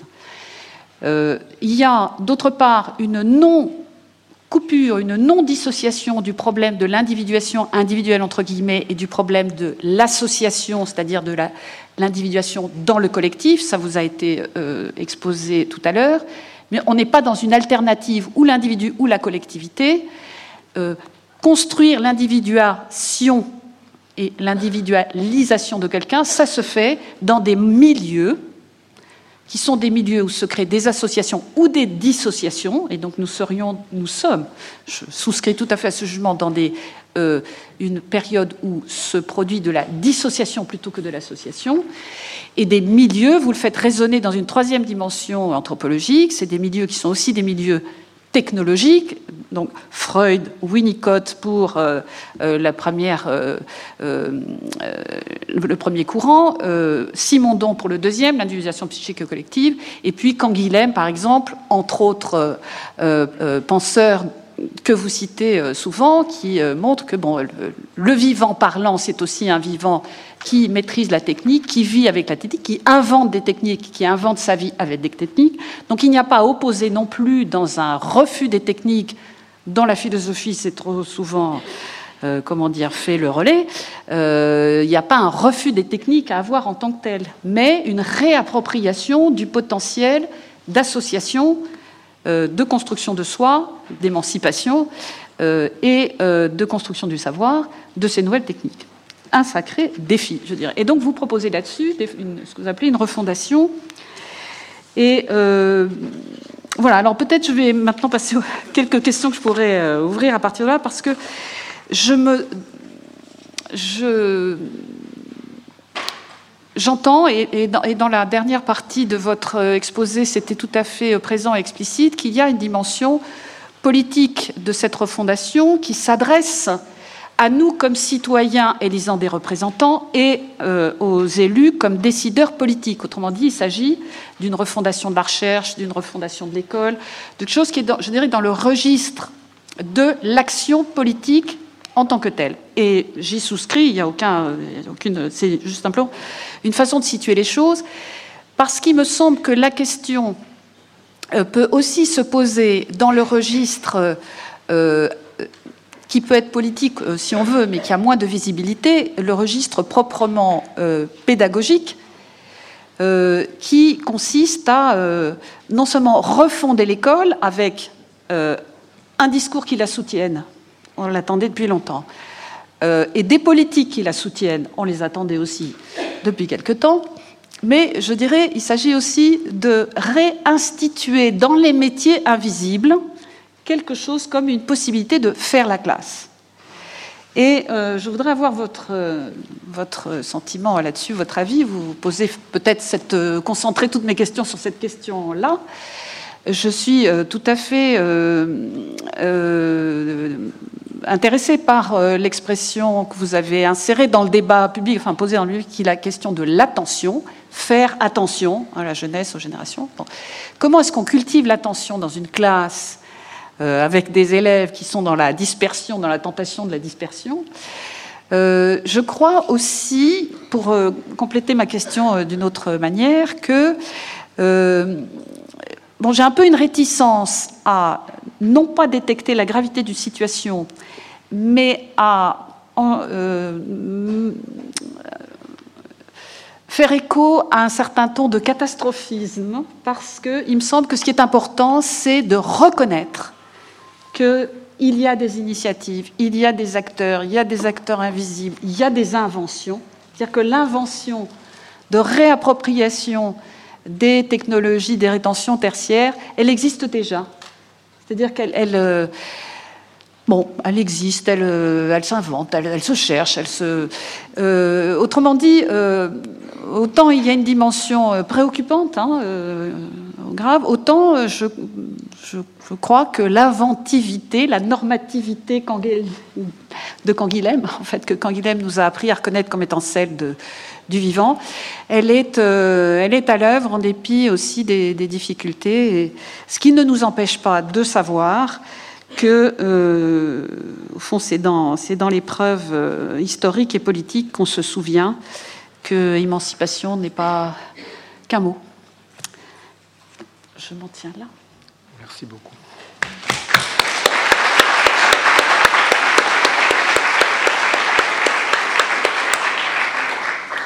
On, va donner la parole à la salle. Avant de donner la parole à la salle, si Bernard Stiegler veut faire euh, une réponse. Euh,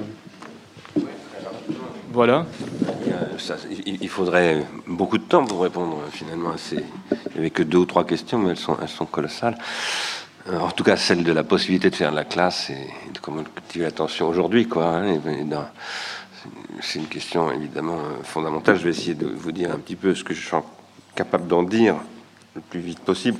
Avant cela, je voudrais juste parler de gravité, catastrophe, etc. Bon, catastrophe, moi d'abord, j'ai pas employé le mot catastrophe aujourd'hui, je crois pas. Mais euh, ben, par contre, j'ai employé dans un titre d'un de mes livres qui s'appelle La catastrophe fait du sensible pour expliquer que pour moi, une catastrophe fait, c'est pas du tout la catastrophe où on en parle d'habitude, puisque, puisque je, m'y réfère à la fois dans la théorie euh, rhétorique de la tragédie grecque, ou de, disons de la, catastrophe, ça veut dire le moment du dénouement. Hein, c'est-à-dire que c'est un moment de dénouement. Alors évidemment, dénouement, ça se dit aussi apocalypsis, donc euh, on peut, on peut, oui, mais bon, moi je soutiens que tous les processus d'individuation passent par des moments catastrophiques, au sens de René Thom, c'est-à-dire qu'il faut être capable d'affronter les catastrophes. Et après, je pense aussi qu'il y a des catastrophes qui sont absolument catastrophiques au sens euh, où le coût est colossal et que euh, il, faut surtout pas, euh, il ne faut surtout pas le dénier que ça, par contre, ça peut conduire à des grandes catastrophes. Par ailleurs, il y a des grandes catastrophes politiques qui sont, en place, sont produits énormément en ce moment même, euh, partout, absolument partout et avec des phénomènes régressifs absolument incroyables, y compris le fait que, par exemple, aujourd'hui, on tabasse des, étudiants au Québec, pour moi, c'est incroyable. C'est quelque chose d'incroyable. Pour connaître un peu le Canada, je n'y comprends rien. Je ne comprends pas comment c'est possible. Ça veut dire qu'il y a une régression généralisée. Et ça, c'est une catastrophe. Quand dire, dire ça, c'est pas vraiment être catastrophiste. Le catastrophiste, c'est celui qui, qui, baisse les bras devant la catastrophe, qui dit de toute façon, il n'y a rien à faire, c'est foutu, quoi. Pas du tout mon cas. Et moi, je pense tout à fait comme vous qu'il y a non seulement des choses qui se font, mais j'en fais, donc, et j'en fais beaucoup. Et je, et je, travaille avec des tas de gens qui, qui font des tas de choses. Donc, euh, en revanche, je pense qu'il est temps. Voilà, j'ai commencé mon intervention de, en, en, nous assignant à nous une responsabilité, à nous qui sommes dans cette salle. Il est temps de prendre nos responsabilités. Je ne veux pas nous faire un procès, vous en faire un ou m'en faire un moi-même en disant qu'on ne les aurait pas prises. Mais je pense qu'on ne les a pas assez prises. Euh, et qu'on est dans une situation, euh, à mon avis, exceptionnelle une configuration exceptionnelle où, l'avenir, euh, en particulier de l'Europe, est, singulièrement menacé, et que si nous ne prenons pas la mesure, chacun là où nous sommes, de, nos responsabilités, et alors l'éducation est spécialement concernée, euh, nous ne serons pas à la hauteur du thème de ce colloque. Voilà, c'est ça que je voulais dire. Alors après, sur la question de la possibilité de faire de la classe, c'est très très très difficile, la question. Mais ce que je crois, moi, c'est que aujourd'hui, les enseignants invisibles, comme vous avez employé ce terme, comme tout le monde, comme tout le monde, à commencer par François Hollande et Barack Obama, est désorienté. Tout le monde est désorienté, profondément désorienté. Et je pense qu'il est possible de reconstruire de l'orientation, des processus d'orientation. Parce que on parle beaucoup de la crise de confiance, vous avez vous-même parlé de la question de la confiance. Euh, la désorientation vient d'une perte de confiance généralisée. Et d'abord, j'en parle dans mon dernier bouquin, une perte de confiance dans le savoir. Par exemple, le savoir financier produit à Paris Dauphine, qu'on s'est vanté pendant des années d'aller vendre euh, aux États-Unis, et maintenant on n'ose plus le dire. Parce que qu'est-ce qui a produit ce soi-disant savoir? C'est pas du savoir, c'est de la technologie financière qui a produit une énorme catastrophe parmi toutes sortes d'autres causes. Je ne dis pas que c'est la cause, mais c'est un, élément quand même fondamental. Il y a un discrédit généralisé. Il faut reconstruire du crédit. Et les profs sont discrédités aussi, avec, et ça c'est pas du tout M. Sarkozy qui a commencé, c'est M. Allègre. Des politiques, c'est sous M. Jospin, des politiques qui ont été une politique de dénigrement de cette fonction éducative par des gens qui ne croyaient absolument plus ni à l'éducation ni à la puissance publique. Et donc, euh, je ne dis pas que c'était le cas de Jospin, mais je suis certain que c'était le cas d'Allègre. Et, je crois qu'il faut les dire les choses comme elles sont, et, il faut que ça change. il ne suffit pas de dire qu'on est content d'avoir des enseignants et de leur donner 60 000 postes pour que ça change. Mais pour que ça change, il faut que nous décidions que ça change. Alors, quel rapport avec votre question sur les invisibles? Bon, les profs qui... Je pense que tous ces gens-là ont besoin de retrouver confiance en eux. Ils ont besoin de retrouver confiance dans le savoir. Ils ont donc besoin qu'on reconstruise des espaces où ils savent que ça se, se, remet en place. Ils ont aussi besoin qu'on mette en place des dispositifs exceptionnels, parce qu'à situation exceptionnelle, dispositions exceptionnelles, pour qu'ils puissent témoigner discuter. Moi, je pense qu'il faut absolument aujourd'hui mettre en place, non pas des cellules de crise pour du soutien psychologique aux profs, c'est pas du tout ça, absolument pas. Non, mais des lieux d'innovation participative, contributive, de discussion. Euh, et il y a beaucoup, beaucoup de choses à faire. Et, et en plus, les élèves, beaucoup d'élèves ou de jeunes étudiants ont beaucoup à apporter. Parce qu'il se fait, comme vous l'avez dit, énormément de choses. Simplement, ça n'est pas capitalisé et c'est considéré comme à la marge et ce qui a été porté pendant 15 ou 20 ans par la puissance publique, aussi bien à gauche qu'à droite, c'était de toute façon, c'est le marché qui fait évoluer tout ça. Eh bien non. C'est pas le marché. Et je redis que quand je dis ça, c'est pas contre le marché que je dis. Je pense que c'est pas bon pour le marché lui-même de laisser cette situation d'intoxication généralisée parce que, parce que ça produit une insolvabilité généralisée aussi. Et donc il faut reconstruire. La puissance publique a un rôle, un rôle dans la, dans la reconstruction des modèles éducatifs, pas seulement scolaires, hein, dans tous les domaines aussi euh, familiaux, etc. Et il faut le faire dans un nouveau modèle économique. Alors ça, je ne vous parlerai pas du modèle économique, j'appelle ça l'économie de la contribution, et, mais j'y travaille euh, très sérieusement et de manière approfondie avec beaucoup de monde. Voilà, c'est ça que je pourrais vous répondre tout de suite. Je me rends bien compte du caractère très insuffisant de cette réponse, mais je ne voudrais pas garder la parole trop longtemps pour euh, qu'on puisse avoir une discussion avec tout le monde. Merci, merci beaucoup pour, ces échanges. Donc s'il y a des, questions, il y a des questions. Donc vous attendez d'avoir le micro pour parler. C'est pour des raisons techniques, d'accord.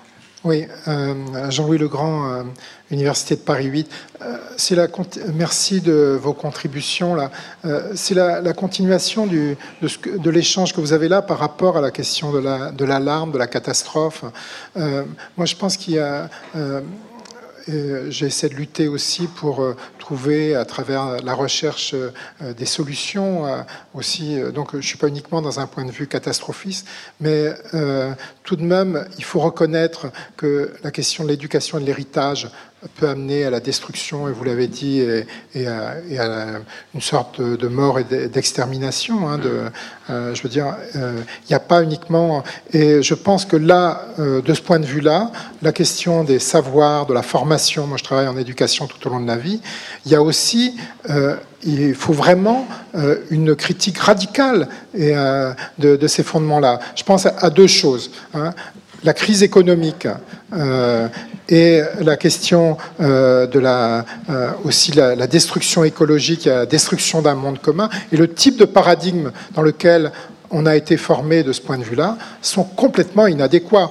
Et deux, exemples là euh, qui est clair. Là où on a investi le plus, on sait bien qu'on ne prête qu'aux riches dans le domaine de la formation, la compétence, compétition, etc. C'est le domaine de la finance. Hein, euh, qui ont investi le plus économiquement dans la formation, notamment euh, des adultes, etc., et le domaine du nucléaire. Or, ces deux domaines sont complètement en, faillite. Donc, et on pourrait trouver d'autres exemples. J'ai des gens qui travaillent sur les théories sur la nutrition ou sur d'autres choses. Donc il y a une logique de destruction où la question de l'investissement en formation est en première ligne. Et donc euh, je voudrais vous interroger euh, là-dessus, euh, parce que là, c'est au fondement même de ce que nous sommes censés travailler.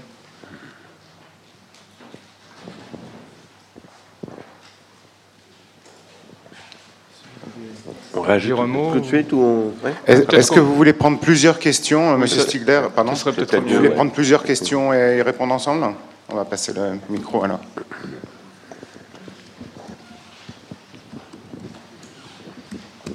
Euh, Jacques Quintin, Université de Sherbrooke, euh, du Québec. J'ai honte d'être québécois aujourd'hui. Et euh, j'ai une question pour vous. Vous avez parlé de l'importance de faire de l'histoire euh, des différents médiums ou, euh, comme vous disiez, que ce soit la radio, TV, le web. Et si on fait rapidement une petite histoire, initialement, ces médiums-là servaient justement à une transmission de savoir, mais rapidement, en raison d'un usage abusif, c'est devenu toxique. Et je me demande si ce n'est pas euh, en raison d'un manque de savoir-vivre. Euh, je fais référence à vos trois types de savoir. Donc, un manque de jugement. Et en même temps, je me demande si c'est quelque chose qu'on enseigne vraiment dans nos écoles, le jugement ou la réflexivité. Merci. Merci. Derrière, là, juste.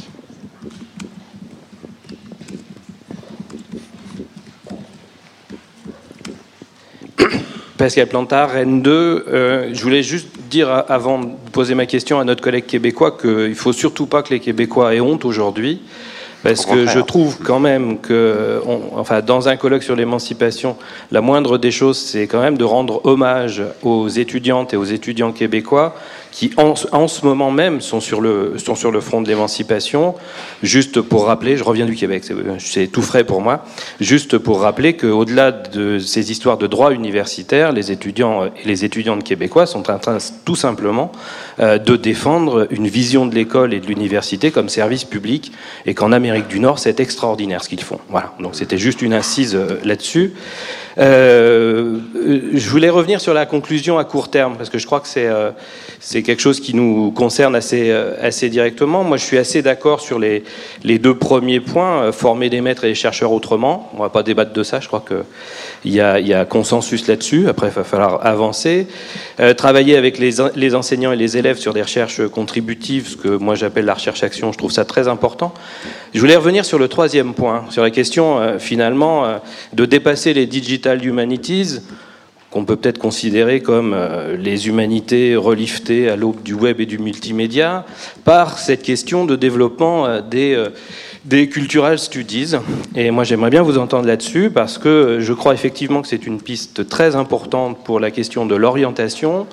Mais pour reprendre un, terme qu'utilise Ballandier, il me semble que les territoires à, étudier, les territoires culturels à étudier, sont aussi les territoires numériques. Et que je crois que dans une perspective interculturelle, euh, il faut qu'on rénove notre approche du travail interculturel, particulièrement en éducation et formation, et que la notion même de culture numérique a besoin d'être travaillée. Je voudrais bien vous entendre là-dessus.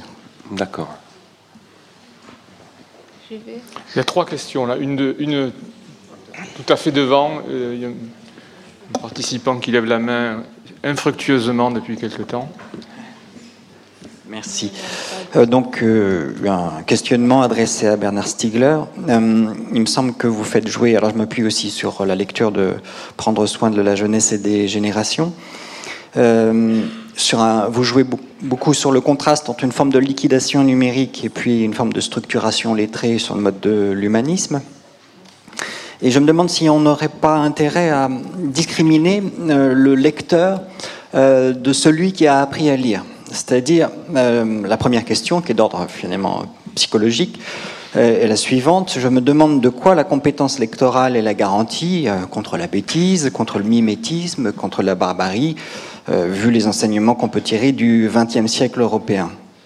Deuxième question qui est d'ordre historique, je me demande si, comme l'espérait Kant, tous les lecteurs, alors lecteurs ou ceux qui ont appris à lire, forment vraiment ensemble une communauté éclairée.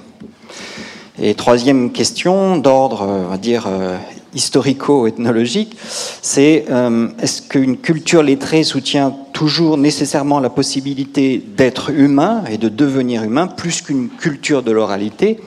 Et à ce moment-là, notre attention peut peut-être se porter moins à euh, la problématique de l'attention au savoir que celle de l'inattention à autrui qui est particulièrement marquée dans nos sociétés. Euh, je vous propose de faire un petit exercice de frustration. C'est-à-dire que nous allons nous arrêter de poser des questions, et, euh, parce que nous sommes très en retard, me, fait-on savoir. Et donc, euh, si Bernard Stiegler veut bien répondre en cinq minutes à, l'ensemble des questions déjà posées. Ça va pas être facile, mais bon. Ok, on va essayer. bon, d'abord, pour, votre question sur euh, quand vous parliez des savoirs financiers sur lesquels on investit le plus, enfin les, savoirs sur lesquels on investit, vous disiez près de Coriche, etc. Une des questions qu'il faudrait se poser, c'est qu'est-ce qu'on appelle savoir véritablement aujourd'hui? Je veux dire là, par là que, pour moi, ce que ces savoirs dont on parle, dont vous parliez là, par exemple, les savoirs euh, financiers, ce ne sont pas des savoirs, ce sont des compétences. Et je, le dis souvent. Euh, euh, quand je parle, je ne l'ai pas fait aujourd'hui parce que vous ne pouvez pas parler de tout, mais quand j'essaye d'expliquer ce que ce que c'est ce que j'appelle la prolétarisation généralisée. Je donne deux exemples. Pour moi, la prolétarisation, ça veut dire la perte de savoir. Hein. C'est le sens premier de Adam Smith et, Marx, et Karl Marx. Euh, le premier exemple que je donne, c'est des ingénieurs que je forme, en biologie et en mécanique en particulier, qui Aujourd'hui, je le sais positivement, de manière absolument certaine, depuis plusieurs, plusieurs classes que je fais, au moins cinq ans, ces ingénieurs ne savent pas, biologistes, hein, ils sont biologistes, ils ne savent pas distinguer le transformisme et l'évolutionnisme de, Lamarck, de, enfin, de Lamarck et Darwin. On ne les forme plus à ça. Et moi, quelqu'un qui n'est pas formé à ça, pour moi, ne peut pas être un biologiste. Parce que c'est une question qui n'est pas finie, le débat en plus sur euh, Marc et Darwin. Hein. Elle revient très fort d'ailleurs en ce moment. On ne les y forme plus parce que c'est pas c'est pas nécessaire pour les entreprises. Non seulement c'est pas nécessaire, mais c'est même emmerdant pour les entreprises parce que ça fait, ça fait des gens qui sont à un moment donné bon. Donc, pour moi, ils n'ont plus de savoir. Hein Ce qu'on leur transmet, c'est plus du savoir, c'est de la compétence à s'articuler sur des dispositifs biotechnologiques où ils vont être euh, pertinents pour paramétrer des choses, etc. J'exagère un peu, hein, bien entendu. Mais euh, et puis l'autre exemple que je donne, c'est Alan Greenspan, dont je parle très souvent parce que Alan Greenspan a été auditionné euh, à Washington après la crise de Lehman Brothers et de subprime, il, s'est défendu en disant mais de toute façon, j'y comprenais plus rien parce qu'on peut pas y comprendre quelque chose. Je n'ai plus de savoir. Donc je ne suis plus un économiste, je suis le patron de la Banque mondiale, euh, enfin de la Banque mondiale, la Banque fédérale, mais je n'ai plus de savoir. Donc j'y vais au petit bonheur la chance, au doigt mouillé, comme on dit. Euh, voilà. Et ça, c'est alors ça, c'est catastrophique pour le coup. Hein. Et c'est une catastrophe que ça engendre, parce que cette catastrophe, par exemple, elle fait que beaucoup de gens aujourd'hui n'ont plus de retraite en Grèce, etc. C'est une vraie catastrophe. Hein. Euh, il y a des catastrophes, il y en a malheureusement. Et je pense qu'aujourd'hui, il nous manque, alors là, ce que nous, nous ne faisons pas suffisamment, nous les universitaires, je veux dire là quand je dis nous, hein, parce que ce qui nous relie là, c'est d'être universitaire. Nous ne travaillons pas suffisamment sur cette question des nouvelles formes de savoir, des, des, de ce que c'est vraiment que la technoscience, et où, parce qu'il euh, y a des choses nouvelles qui se produisent là. Et là, c'est pareil, je ne rejette pas, moi, toutes ces transformations, au contraire même. Mais, mais je pense que la critique n'en est pas faite.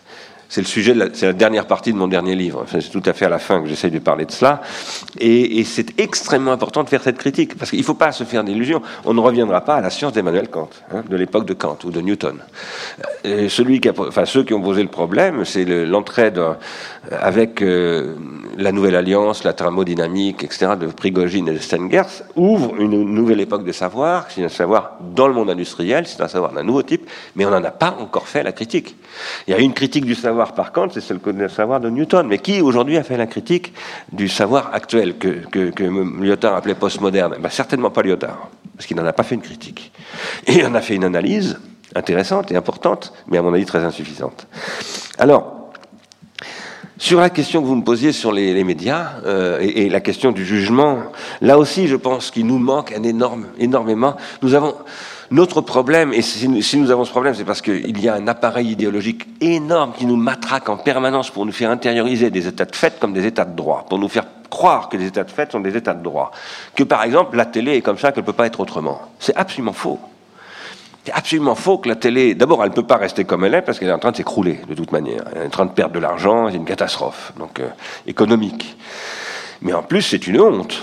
C'est absolument honteux, la façon dont la télévision fonctionne aujourd'hui. Il faut dire ces choses-là, il ne faut pas avoir peur de le dire. C'est honteux de mettre autant d'argent dans des choses aussi débiles. C'est honteux, c'est vraiment de la décadence. Et je pense que, alors oui, bien entendu, il y a, un manque, il y a, une perte de jugement, une perte de réflexivité, parce que ce système, justement, produit ça. Mais moi, ce que je crois, c'est qu'il faut être prescriptif par rapport à tout ça. Et je reproche beaucoup, beaucoup aux universitaires, aux sciences humaines, et aux sociologues, aux psychologues, etc., de ne pas être prescripteurs. Ils décrivent, ils décrivent des situations, mais ils disent pas, non, il faudrait changer ça. Il faut, à un moment donné, la, science, c'est thérapeutique, c'est pas simplement analytique. C'est-à-dire, il faut être synthétique, il faut être capable de dire, mais non, il faut faire autre chose. Bon. Et donc, moi, je crois qu'il faut inventer. Aujourd'hui, il faut inventer des modèles, par exemple, de télévision, enfin de télévision, disons, d'usage de l'image animée. Et il y a des choses fabuleuses à faire, mais vraiment fabuleuses. Il y a des choses fabuleuses qui se font d'ailleurs. Le premier à avoir fait des choses fabuleuses, on parle pas premier, mais un des premiers, s'appelait Jean Rouche. Et, il a été quand même, en anthropologie, un, contributeur absolument fondamental. Bon. Et pourquoi on ne continue pas ce genre de choses? Pourquoi petit... On devrait tous être des espèces de petits Jean Rouche dans, dans, ces domaines-là, avec nos étudiants? Parce que nos étudiants sont aussi là pour nous aider à, faire tout ça. Ils ne demandent que ça. Et alors là, ils seraient très contents de venir. Euh, donc on n'a pas encore, je trouve, moi, de savoir suffisamment euh, audacieux, je dirais, sur, sur toutes ces, choses-là. Bon, après sur les digital humanities, ben, merci de poser cette question parce que c'est une question qui est pour moi absolument fondamentale. Euh, je ne sais pas, euh, enfin, digital humanities, digital studies, cultural studies, etc. on m'a dit, je reviens, j'étais en Californie il y a deux semaines, j'ai parlé de ces choses-là dans le nord de la Californie. Et les gens m'ont dit, oh, n'utilisez pas ces mots, ils sont déjà usés, ils sont déjà complètement, laissez tomber. Euh, trouvez d'autres mots dites-le en français. Bon, euh, c'était sympathique comme, euh, comme réaction. je ne sais pas comment l'appeler. Moi, je parle d'organologie du numérique. Bon, mais aujourd'hui. Mais en même temps, c'est mon truc, l'organologie, donc je me dis, il ne faut pas que je pousse mes trucs. quoi qu'il en soit, puisque vous souhaitez que j'en dise un peu plus, je pense qu'il faut, on ne pose pas ces problèmes du numérique à la bonne hauteur. Et on ne le pose pas pour deux raisons différentes. j'irais une petite raison, enfin petite, c'est pas un jugement de valeur, hein, mais une raison, une raison euh, contingentée historiquement, c'est-à-dire une, raison de notre époque. Bon, on considère que euh, euh, il faut y aller doucement, disons tout simplement. Il faut y aller doucement. ce sont des changements institutionnels importants qui sont derrière tout ça, etc. Il faut prendre son temps. Puis alors faire du transdisciplinaire, ça c'est tellement compliqué. Et puis on en parlait tout à l'heure. L'AERS n'aime pas beaucoup ça toujours. Enfin bon. Euh, il y, a toutes sortes de lourdeurs. Et puis, par ailleurs, il y a aussi le manque de recul. Ça ne fait que 20 ans que le web existe, etc. C'est quand même pas facile. Il hein, faut faire aussi attention à pas trop se précipiter. Bon, en même temps, il y, a, quand même urgence à aller. Ça, ça, va très très vite quand même. Hein. Facebook, il y a 5 ans, je vous aurais dit Facebook, personne n'aurait su de quoi je parlais. Hein. Donc, euh, c'est quand même, on peut pas se permettre de dire, ah bah, prenons notre temps. Non, on peut plus raisonner comme ça. Et en même temps, bon, je dirais que c'est des, réactions normales et saines aussi, d'une certaine manière. Bon. C'est la petite difficulté. La grosse difficulté, c'est que, selon moi, affronter le problème de ce que j'appelle les digital studies, c'est totalement contradictoire avec les fondements du savoir depuis 2500 ans. Voilà, tout simplement. Parce que c'est poser que euh, la technique est constitutive du fait humain. Si vous dites ça, par exemple, et si vous dites ça Jean-Pierre Changeux, qui lui, en ce moment, a toute une école de gens qui font des neurosciences très intéressantes d'ailleurs. Hein. Je suis assez critique souvent là-dessus, mais il y a des choses très intéressantes aussi là-dedans.